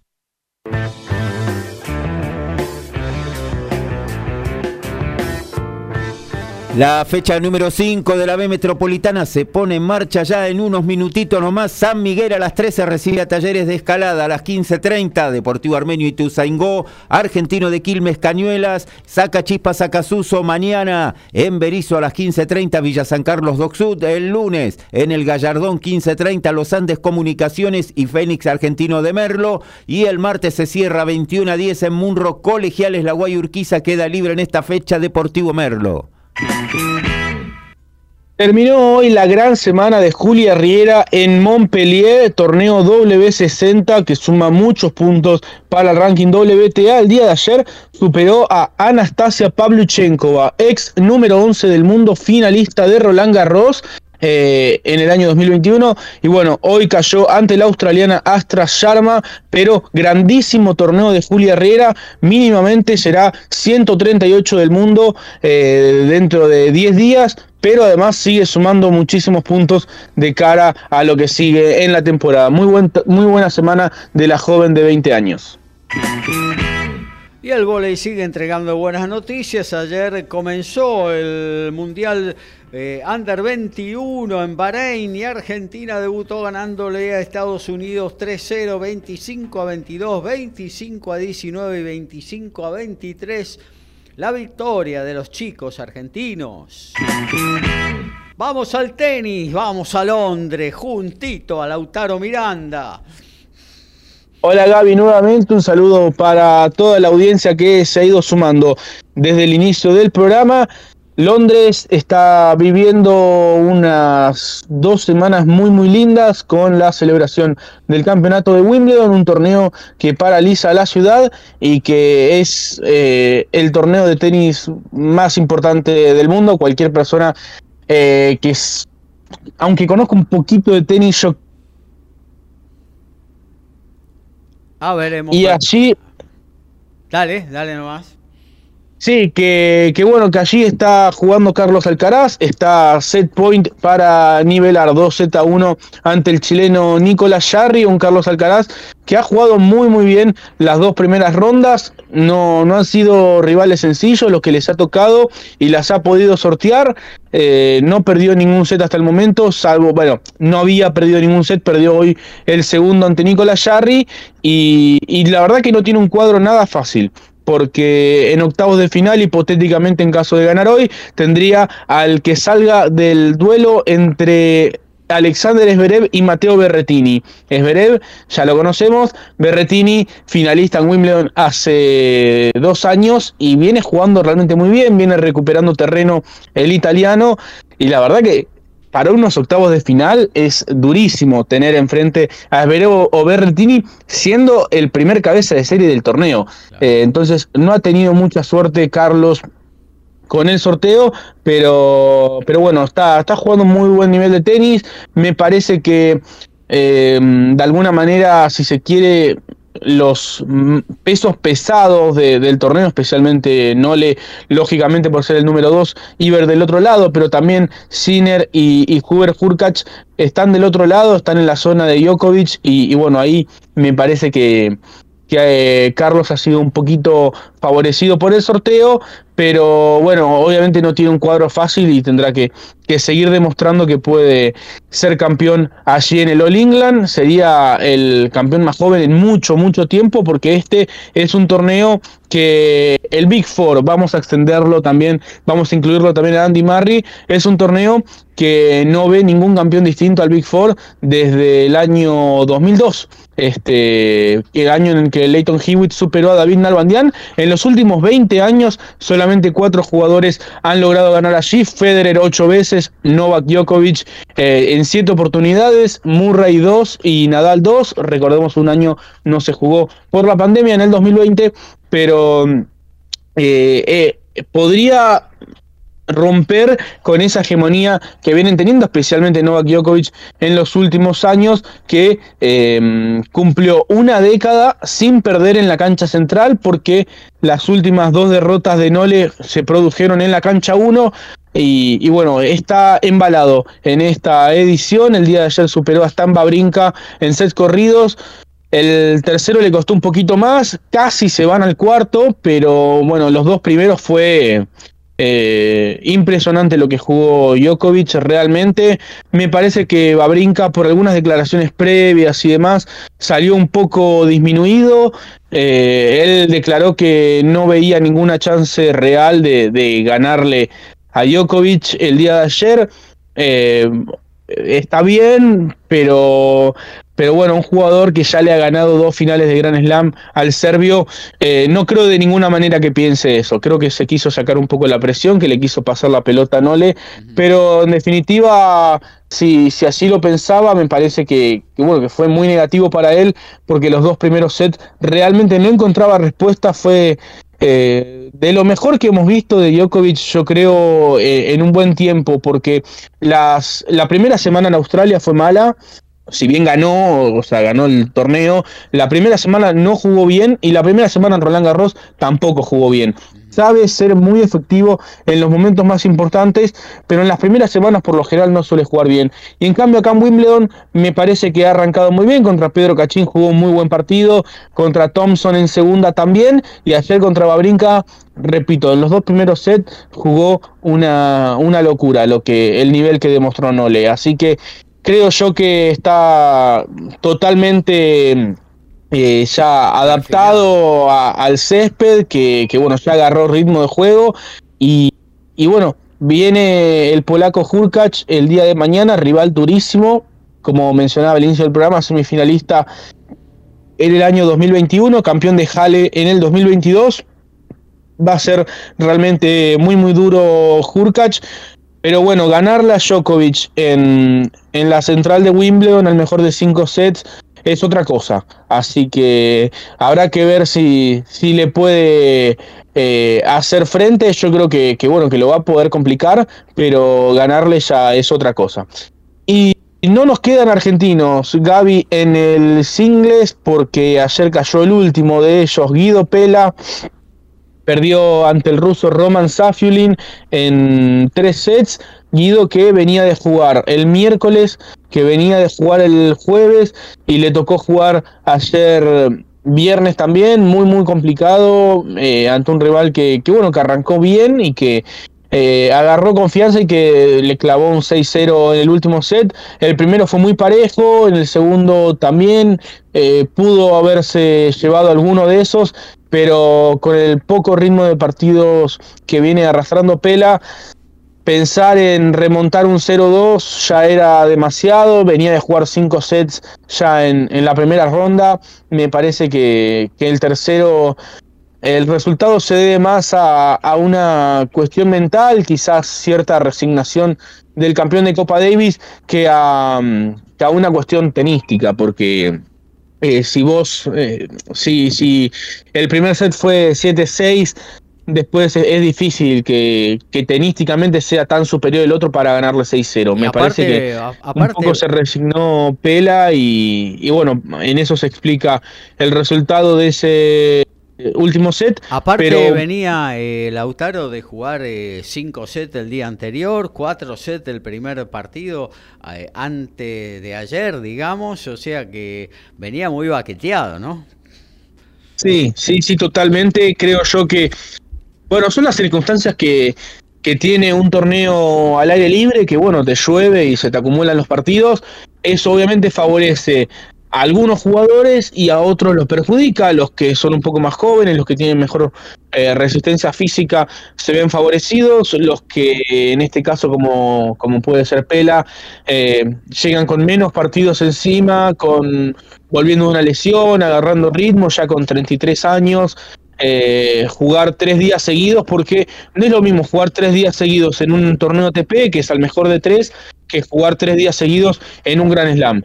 Entonces, eh, eso pesa y yo creo que cuando perdió el segundo mentalmente ya se vio muy muy lejos de, una posible remontada, pero bueno, eso igualmente no, no, borra eh, eh, el buen torneo que ha realizado, ganando dos partidos en un gran slam, superando, bueno, primero que nada al 14 del mundo, a Borna Choric, y ganando un muy buen partido también en la segunda ronda ante un francés que, que bueno, que juega muy bien como es Mayotte y, y bueno, además estará subiendo puntos importantes en el, en el ranking, como mínimo quedará entre los 220 del mundo.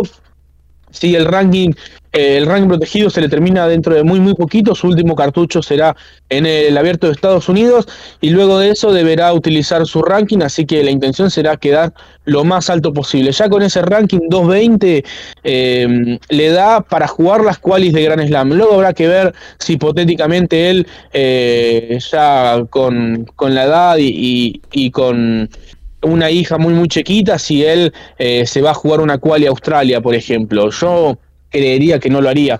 Pero eh, por lo pronto tendrá la posibilidad con un ranking así, cercano a los 200 del mundo, de jugar una quali de Grand Slam, eh, que, bueno, al menos le permite mantenerse en el escenario competitivo. Y, bueno, además fue el único argentino que logró ganar dos partidos porque el día jueves perdieron eh, Francisco Cerúndolo y Tomás Echeverry en el plano masculino. Francisco perdió bastante mal ante el checo Lejechka, tenista de 21 años, jugó el Master de la Next Gen a finales del año pasado, entrenado por Tomás Verdic, uno de los mejores jugadores checos de la historia, posiblemente el segundo luego de Ivan Lendl hablando obviamente de, los varones, porque en las mujeres, las chicas ah, tienen y han tenido históricamente muchísimas jugadoras, pero bueno, Tomás Verdic en el tenis checo son palabras mayores y está entrenando a este muchacho Lejechka que le ganó a Francisco Cerúndolo por 6-2, 6-2 y 6-2, mismo resultado por el cual perdió Juan Manuel ante Sinner en la primera ronda y me parece que a Francisco se lo vio un poco agotado eh, mentalmente. Me parece que la, la semana anterior eh, le afectó un poco y también la acumulación de partidos, esta incertidumbre de, bueno, cuándo juego, cuándo no. Pensar que Francisco estuvo todo el día martes eh, en el club porque, bueno, llovió, su partido no se pudo jugar, pero en cualquier momento si paraba un poquito le tocaba salir a la cancha y bueno, esas son situaciones que, te cambian, porque de pronto vos te preparás para hacer un buen torneo y las canchas techadas son solo dos y mientras vos ves que los que juegan en las canchas principales juegan sus partidos como si nada, porque se dio una situación en la cual, por ejemplo, Djokovic ya estaba en la tercera ronda y había varios jugadores que todavía no habían jugado el primer partido. Eh, entonces, si a vos te mandan a, una cancha exterior y se te acumulan los partidos, eh, eso son factores que vos no, no, no, no podés controlar, pero que de, de, total manera inciden en el desenlace del torneo. Lo mismo que lo que sucedió con Murray el, el día jueves, que había ganado el tercer set contra Tsitsipas en la central Y fíjate vos, por una regla que, una norma vecinal que impide eventos masivos luego de las 23 horas, tuvieron que suspender el partido eh, antes de comenzar el cuarto set. O sea, tenían luz, cancha principal, eh, muchísima audiencia seguro, porque bueno, era Murray contra Tsitsipas en la cancha central de Wimbledon. Eh, me imagino en el Reino Unido muchísima gente viendo el partido lo suspendieron porque la regla vecinal indica después de las 23 horas eh, no se puede jugar e encima lo suspendieron 20 eh, minutos antes, antes de, que arrancara el cuarto set. Y bueno, el día de ayer Murray perdió el 5 set finalmente ante Tsitsipas, pero fíjate vos, uno se puede preparar y demás, y en definitiva, a veces factores que, que bueno, no dependen de uno, eh, terminan incidiendo en el resultado. Mismo Djokovic ayer eh, lo ganó así, faltando 10 minutos para, para las 23 horas. Este, si, si se demoraba un poquito más, si perdía el cuarto set, eh, si perdía el tercero, le tocaba jugar hoy nuevamente y, y había ganado muy, muy temprano. Entonces, eh, es, es, yo creo, bastante estresante ese aspecto de, de, bueno, no saber cuando uno le toca jugar, me parece que desgastan mentalmente y me parece que Francisco eh, acusó un poco esa fatiga mental, eh, especialmente en el tercer set. Se lo vio muy poco competitivo eh, y bueno, también creo que habrá que pensar, ya siendo un jugador top 20, si conviene jugar la semana previa a un gran slam. La realidad es, la matemática es una. Él ganó 250 puntos en Eastbourne y para ganar esa cantidad de puntos en Wimbledon tiene que hacer cuartos de final. Entonces, quizás él te podría decir, mira, yo prefiero ganar los 250 puntos de Eastbourne, que de todos modos no los tiene garantizados, y no este, descansar esa semana y, jugármela a, hacer cuartos de final en Wimbledon. Pero me parece que ya siendo un jugador top 20 quizás habría que ver si jugar la semana previa a los torneos de Grand Slam es una buena preparación. Eh, en Roland Garros le funcionó muy bien porque jugó la final en Lyon e hizo octavos en París. Pero bueno, son cosas que eh, su nuevo ranking tendrá que ir viendo. Y bueno, además, Nadia Podoroska, la única argentina mujer en, el cuadro femenino, cayó ante Victoria Zarenka por 6-3 y 6-0. Eh, difícil el partido porque, bueno, Zarenka sacó 2-0 en el segundo, pero Nadia tuvo triple breakpoint en ese game y, y, bueno, no lo pudo aprovechar y desde ahí se cayó y la bielorrusa lo aprovechó. Y bueno, es así que, que bueno, Podoroska se despide de Wimbledon ganando un partido, nuevamente al igual que en 2021 ganó un partido y eso también es, es positivo, pensar que nadie había estado nueve meses parada, volvió hace un año próximamente y ya está nuevamente entre las 100 mejores jugadoras del mundo, así que ha sido un regreso bastante positivo. Y, bueno, eso es lo que tiene que ver con Wimbledon, un torneo que se va armando, un torneo que ya está llegando a sus instancias decisivas y que, por ejemplo, hoy virtualmente Novak Djokovic está 10 puntos arriba que de Carlos Alcaraz. Habrá que ver, obviamente, eh, cómo continúa esta historia, pero serias chances tiene Nole de volver al número uno del mundo. En la WTA por ahora parece que Igas Biontech lo tiene asegurado por un ratito más, porque bueno, le sacó mil puntos a Zabalenka. Y, pero bueno, en el abierto de Estados Unidos, la bielorrusa tendrá la posibilidad nuevamente de pelear por ese puesto. Pero se vienen meses muy lindos con la lucha por el número uno, tanto en mujeres como en varones, que hacía un tiempo eh, no, no se veía algo así tan, eh, tan luchado, porque bueno, Sbiontek lideró todo el año pasado, en 2021 fue el año de Barty, eh, entonces entre las mujeres, y no hay que descontar a Elena Rivaquina, que también está pujando allí por, por el primer puesto. Y entre los hombres, eh, ver una alternativa real a lo que ha sido la hegemonía de Djokovic, Federer y Nadal en Carlos Alcaraz, que además es un muchacho muy joven, que tiene 20 años, que ganó este año en Buenos Aires, que va a volver el año próximo, y siempre los jugadores que, que juegan acá la Argentina Open, uno cuando los ve en los principales escenarios también eh, los ve con un poquito más de cariño que a los demás. Claro que sí. Bueno, eh, perfecto. Veo por ahí que finalmente Alcaraz se quedó con el tercer set, pero han pasado cosas en el cuarto, en el inicio del cuarto. Eh, me los estarás diciendo y que Sipas también ganó el primer set y bueno, se le está complicando en el segundo. Lauti. Sí, así es, quebró el Nico Jarry de inicio en el cuarto, está sacando 2 a 0, la verdad que está jugando muy bien.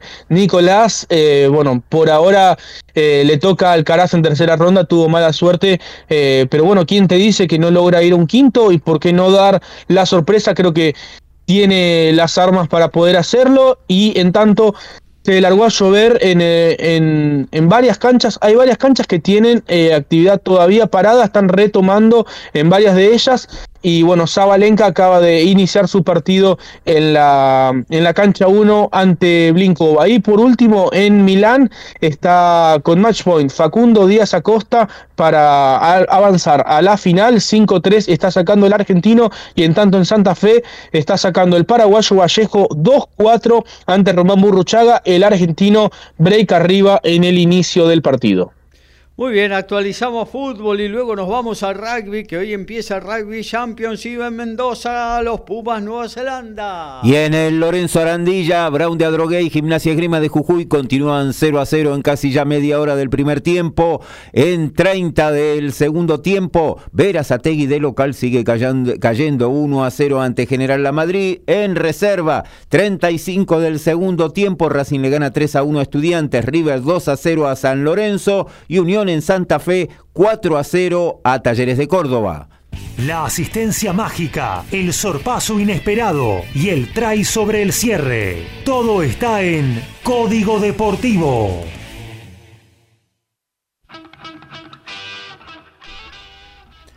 Y el Federal A va a tener hoy actividad desde las 15 con Liniers en Bahía Blanca ante Santa Marina de Tandil, San Sinena de General Serri ante Chipoletti de Río Negro, Círculo Deportivo de Nicanor Otamendi, Germinal de Rawson, Olimpo en Bahía Blanca ante Sol de Mayo de Viedma, Juventud Unida de San Luis, Ferro de General Pico, Esportivo Peñarol de San Juan, Estudiantes de San Luis, Ciudad Bolívar ante Argentino de Montemaíz, 15 horas también para Independiente en Chivilcoy, Duglajey de Pergamino, Esportivo Las Parejas, Unión de Sunchales, el Linqueño ante Esportivo Belgrano de San Francisco, Defensores de Pronunciamiento, Defensores de Villarramayo y a las 16 San Martín en Formosa, Boca Unidos de Corrientes. El tenista estadounidense Jenson Brooksby, 22 años, eh, estuvo en el top 50 hace unas temporadas, está provisionalmente suspendido por haberse ausentado a tres eh, pruebas antidoping, test antidoping consecutivos, eh, de los que se realizan de manera esporádica. Para quienes no estén muy en tema, los tenistas todos los días del año deben dar una ubicación a, a la agencia antidopaje y eh, en cualquier momento del día, de manera totalmente espontánea, la agencia puede caer al lugar donde ellos están para hacerles una prueba en el momento. Brooksby no, no atendió el llamado en tres ocasiones consecutivas y, bueno, es por esa razón que está provisionalmente suspendido. De todos modos, varios tenistas, entre ellos el danés Holger Rune, número 6 del mundo, ha mostrado su apoyo al estadounidense, indicando que es eh, una práctica muy molesta y muy irritante, muy estresante para los tenistas tener que estar atendiendo todos los días a, o estar pendiente todos los días si les llega un control antidoping a su domicilio. Bueno, hoy no pudo estar eh, con nosotros en vivo nuestro compañero Alfredo González para darnos todas las novedades de rugby, pero eh, nos dejó para compartir eh, con nosotros y con nuestros queridos oyentes las novedades de la pelota ovalada. Decíamos, hoy se inicia el Rugby Championship, los Pumas se enfrentan en Mendoza a los All Blacks y seguramente mucho más agregó en este informe Alfredo González. Hola, ¿cómo están? Disculpen, en el día de hoy no voy a poder estar presente por cuestiones personales, pero no quería dejar de estar en el programa Código Deportivo informando eh, sobre todo lo que tiene que ver con el rugby en este fin de semana, justo cuando empieza el Rugby Championship, un torneo tan importante y tan lindo para ver, en un partido muy especial para los Pumas eh, que se va a disputar hoy en la ciudad de Mendoza. Comenzamos diciendo que finalmente el día jueves, cuando los jugadores de los Pumas tenían el día libre, se conocieron los 23 que hoy sábado van a salir a la cancha en Mendoza para enfrentar a los All Blacks. El viernes fue el Capitán Run y van a salir los siguientes Pumas elegidos por Michael Cheika en lo que es la segunda temporada del head coach eh, como en el cargo y que comienza en un championship en un año de mundial, así que va a ser un championship corto de solamente tres fechas, un campeonato muy exigente para el seleccionado argentino. Así que el staff decidió la siguiente formación para presentarse en el día de hoy. Eh, la primera línea va a ser con Tomás Gallo, Julián Montoya va a ser el capitán y Lucio Sordoni que vuelve a los Pumas después de 32 meses, de los cuales 14 de ellos estuvo lesionado y fuera de las canchas. En la segunda línea la vamos a tener a Matías Alemano y a Tomás Lavanini. La tercera línea va a ser con Pablo Matera y Juan Martín González. Y el octavo va a ser Rodrigo Bruni. En los backs, la pareja de medios va a ser con Gonzalo Bertranú y Santiago Carreras. Los centros van a ser Lucio Cinti y Matías Moroni. Los eh, Mateo Carreras y Bautista Delgui. Y el fullback va a ser Emiliano Bofelli. Los suplentes, Agustín Crevi, Maico Vivas, Eduardo Bello, Pedro Rubiolo, Santiago Grondona, Lautaro Bazan Vélez, Nicolás Sánchez y Matías Orlando. Datos de color, desde 1910 a la actualidad, 887 jugadores se pusieron la camiseta de los Pumas, pero solo 42 de ellos pasaron los 50 partidos internacionales. Es el caso de Gonzalo Bertlarú, que en el día de hoy se suma a esa selecta lista y la tierra donde nació va a alcanzar los 50 partidos con los Pumas. Lucio Cinti es la primera vez que va a jugar de primer centro, o sea, de número 12, eh, por lo menos como profesional. Eh, hasta el momento lo había hecho eh, ocho veces como wing izquierdo, ocho veces como segundo centro, o sea, de 13, 16 veces como wing derecho y dos veces como fullback. Así que la intención del entrenador Michael Cheika, según lo comentado en conferencia de prensa, es de darle la oportunidad a aquellos jugadores que están bien en la preparación y ver cómo están, cómo están mejor eh, los mejores para ir al Mundial de este año. Es por eso que vemos en el equipo jugadores como Lucio Sordoni, Lucio Cinti, Bautista Delgui, Mateo Carreras y Pedro Rubiolos, entre otros, para ver si aprovechan esta oportunidad que se les está dando. Por otro lado, comentó que Rodrigo Isgro y Luciano González están trabajando muy bien, pero hace mucho que no juegan 15 y la distancia en el juego es importante con el resto de los jugadores. En realidad no es tan importante, pero bueno, este, hace mucho que no juegan y se les complica un poco, van a tener que esperar un poquito más de tiempo para ser parte de un partido. De todas maneras, la función, como decimos, del entrenador es buscar lo mejor para el equipo y para ello hay, que, hay tiempo y hay que seguir aprendiendo eh, sobre todo con, el posicionamiento y la organización de la defensa y hacer eh, jugar eh, a estos muchachos de entrada o, ser parte de los 23 juntos justo en un partido con Nueva Zelanda, la verdad es que es un arma de doble filo. Parece acertado en principio que no hayan sido parte del equipo. Un equipo que eh, tiene que aprender a, estar concentrado los 80 minutos en un partido como en el día de hoy. Así que ojalá los Pumas puedan obtener un buen resultado, ya que nunca se ha ganado a los All Blacks en condición de local, ¿no? Nunca fue en nuestro territorio. Un historial que, ambos equipos tienen eh, en los 20 partidos jugados desde, que los Pumas juegan el Championship en el 2012, donde tienen 18 victorias los All Blacks y dos triunfos argentinos. Recordamos el 25-15 en el Bankwest Stadium de Sydney y en el 2021 y en el 2022 victoria, pero en tierras kiwi, eh, donde fue 25 a 18 el 22 de agosto de ese año. Bueno, entonces recordamos, primer partido de los Pumas en el Championship, pero en realidad eh, también es la primera posibilidad de muchos de comenzar a ser parte del plantel que va a ir a Francia. La lista inicial de 48 jugadores son 33 los que van a estar en Europa en definitiva, como ya habíamos comentado en ediciones anteriores. Eh, es un equipo titular y uno suplente con la particularidad que los tres primeras líneas son tres por equipo, por plantel, lo cual suma 33 jugadores, de los cuales eh, son 19 forwards y 14 backs. Así que en realidad eh, hay situaciones que se hacen más flexibles porque hay jugadores que pueden ocupar más de un puesto, qué sé yo, segunda líneas que pueden ser terceras, wins que pueden ser centros o aperturas que pueden ser fullback. Entonces esta lista final eh, no va a ser tan este, estricta, por ahí hay cierta flexibilidad al momento de elegir los jugadores Así que hay que armar un rompecabezas lindo donde Michael Checa y el staff tienen un trabajo interesante para hacer.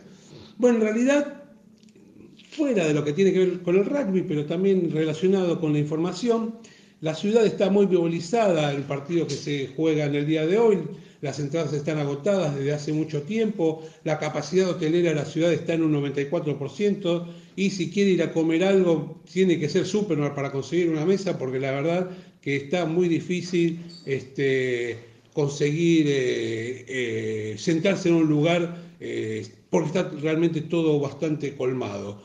algunos aprovechan para hacer turismo visitando las bodegas, así como dijimos que es la primera vez que los All Blacks van al interior de nuestro país, en este caso les tocó a la ciudad de Mendoza, una ciudad que recibió durante los 10 Champions y que se estén jugando eh, seis partidos en Malvinas Argentina, pero siempre con Australia y con Sudáfrica. Todo esto que estábamos comentando ocurre porque de las, de las 36.000 entradas que estuvieron a la venta, 20.000 fueron compradas fuera de Mendoza. Esto eh, supera un 30% el flujo turístico que tiene la provincia, haciendo que se supere por mucho lo que la, la media de los que están acostumbrados. Y si hoy querés una entrada, encima la tenés que ir a buscar a la reventa, porque no hay nada. De aquellas populares de 4 mil pesos, hoy están pidiendo 26 mil pesos, de las plateas que valían 15 mil hasta 66 mil pesos para ir a ver hoy a los Pumas. A ello hay que sumarle algunos neozelandeses que estuvieron dando vueltas también por las bodegas, se los estuvo viendo haciendo turismo por nuestro país, en la ciudad de Mendoza. Así que los Pumas eh, como decíamos, nunca le ganaron a los All Blacks. Ojalá este sea un momento eh, en el cual pueda ser aprovechado y poder tener una victoria en nuestro país, que hace mucho, hace que nunca esto había sucedido, pero siempre estos partidos son buenos porque eh, se pueden hacer muchas actividades, como la clínica que Bordoy el miércoles pasado hizo de Scrum para los planteles mendocinos, y también, por ejemplo, Santiago Gómez Cora, eh, estuvo hablando sobre el rugby 7 y por la noche de ese mismo día Marcelo Lobrefreda hizo una clínica sobre rugby y cultura. El jueves Martín Gaitán y charla para los entrenadores infantiles. Por todo esto se calcula que cada turista va a gastar eh, un promedio de 21 mil pesos por día, un poco más de lo que se calcula en las vacaciones de invierno, que va a ser alrededor de 16 mil pesos. Estos datos importantes para el turismo mendocino, aportados en este momento eh, por tan importante partido de rugby. Pero bueno, eh, ojalá los Pumas puedan ganar y tengan un lindo partido en el día de hoy. Pero como decíamos, todo no es eh, Pumas y All Blacks, también hay otro partido, el que comienza la primera fecha de este torneo en el que igual se van a enfrentar Sudáfrica y Australia, que van a jugar durante mm, la segunda hora en nuestro programa de Código Deportivo en la ciudad de Pretoria. Será también un banco de pruebas para ambos en el año 2022. Fue de idas y vueltas para los campeones del mundo y para Australia de una campaña pobre eh, que tuvo el año pasado a tal punto que despidieron al entrenador y está de vuelta Eddie John después de 18 años. Sudáfrica y su amplio plantel van a ser seguramente uno de los que va a dar pelea en Francia 2023. Y Australia, que también tiene buenos jugadores, eh, va también seguramente con Eddie Jones, que es muy buen entrenador, a obtener algunos buenos resultados. Será el partido número 93 entre ambos, con 49 triunfos para Sudáfrica y 40 para Australia y tres empates. Para ir terminando, En el día de mañana los Pumitas van a jugar eh, en el marco del Mundial Sub-20, lo que será una presentación por el noveno puesto frente a Japón. El partido será, se podrá ver, perdón, por el cable básico, la señal ESPN a las 8 y 30 horas de nuestro país. Para ese partido, el entrenador argentino Álvaro Galindo, de los 23 jugadores seleccionados, habrá cuatro cambios con respecto a aquellos que comenzaron el partido frente a Sudáfrica. De ganar el encuentro ante los nipones, accederán a jugar por el noveno puesto con el ganador de Italia-Fiji. Si pierde, jugarán con el perdedor de ese partido y será una verdadera final, ya que el que sale último en el torneo pierde la categoría y va a, jugar el trophy el próximo año. Este partido se va a jugar el viernes 14 de julio. Bueno, hasta aquí toda la información que tiene que ver con el rugby de este fin de semana. Eh, les agradezco mucho la atención y que tengan todos ustedes eh, un buen sábado y un mejor eh, fin de semana. Nos vemos el próximo miércoles con TMO. Gracias. Muy bien, gracias al amigo Alfredo González con todas las novedades del rugby. ¿Usted tiene ahí el, el, Word abierto en la pantalla o tiene lápiz y papel? Cualquiera de las dos son válidas porque se viene la agenda de Código Deportivo número 222. Somos pasionales, tenemos buena onda y también nos calentamos. Sumate a Código Deportivo. Somos como vos.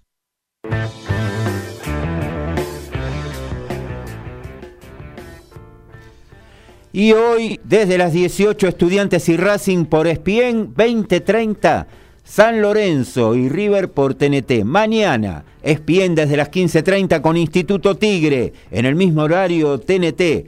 Platense Sarmiento de Junín.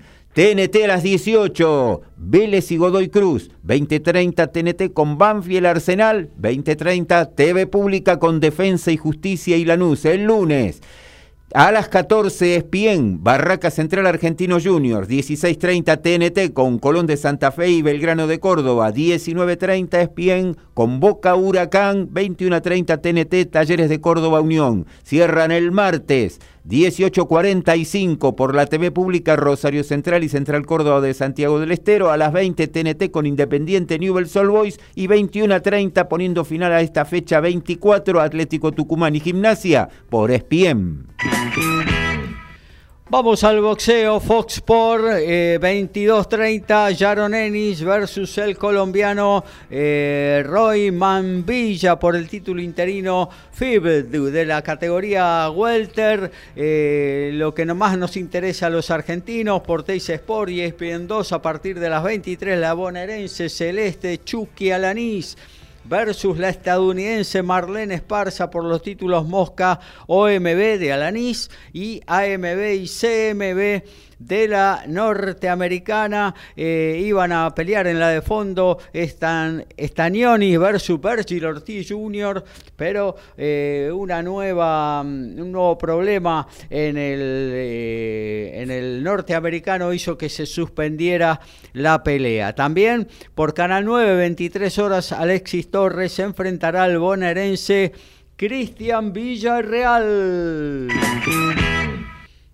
En lo que tiene que ver con el tenis, todo Wimbledon por ESPN y por Star Plus, eh, hoy desde las 7 de la mañana hasta eh, que bueno, hasta que se suspenda o por lluvia o por, o por el toque de queda todo el día. Mañana desde las 7 de la mañana también Wimbledon, aún sin horario confirmado para la jornada de mañana, pero eh, todo el día Wimbledon por ESPN y por Star Plus. En tanto, se puede ver las semifinales del Challenger de Santa Fe por Fox por 3. Román Burruchaga hasta Z arriba sobre el paraguayo Vallejo. Mañana 9 de julio, 12 del mediodía, eh, la final del Challenger de Santa Fe por Fox por 3 y también aún con horario a confirmar, Facundo Díaz Acosta jugará la final del Challenger de Milán. El argentino de ganar mañana ingresará por primera vez en su carrera al top 100 del ranking ATP. Esto se puede ver por Challenger TV, streaming oficial y gratuito en la página oficial de la ATP almuerzo con la patrona, o llega la bondiolita, reunión familiar o un sanguchito y a seguir. tiempo de almuerzo, momento de despedida en Código Deportivo.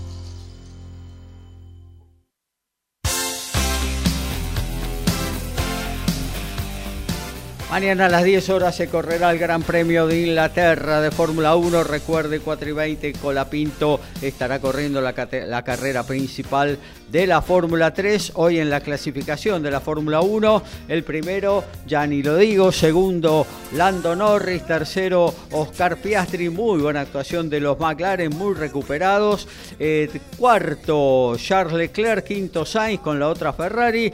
Luego vienen los Mercedes, Russell Hamilton. Albon con un gran Williams en octava posición, Alonso con Aston Martin, cierran los 10 primeros, Pierre Gasly con Alpine. Eh, gracias Horacio, nos reencontramos el próximo miércoles. Será hasta el próximo miércoles y mientras tanto ya son finales en reserva. Racing le ganó 3 a 1 a Estudiantes, River 4 a 0 a San Lorenzo, Unión 4 a 0 a Talleres de Córdoba, entre tiempo en Uruguay, Cerro y Liverpool 0 a 0. Final en la primera C, General La Madrid 1 a 0 sobre Verazategui. Al término del primer tiempo, Brown de Adrogué y Gimnasia de Jujuy igualan 0 a 0 hasta el próximo miércoles. Un abrazo también para vos, Lautaro. Nos reencontramos el miércoles. Abrazo grande, Gaby, Horacio. Nos reencontramos el miércoles. Muy buen fin de semana para todos. Creo que el frío eh, es un motor para quedarse en casa tapadito y viendo Wimbledon. claro que sí. Bueno, nos reencontramos el miércoles 22 horas. Recuerde, mañana en modo radio a partir de las 12 en MG Radio. El lunes a las 20 todo el fútbol nacional e internacional en la misma línea. Y luego a las 22 la música disco invade el aire de MG Radio con Abre la Disco y Gustavo Rubín. Por nuestra parte, el miércoles será más eh, tiempo de código deportivo. Que tengan un buen fin de semana. Chau, chau.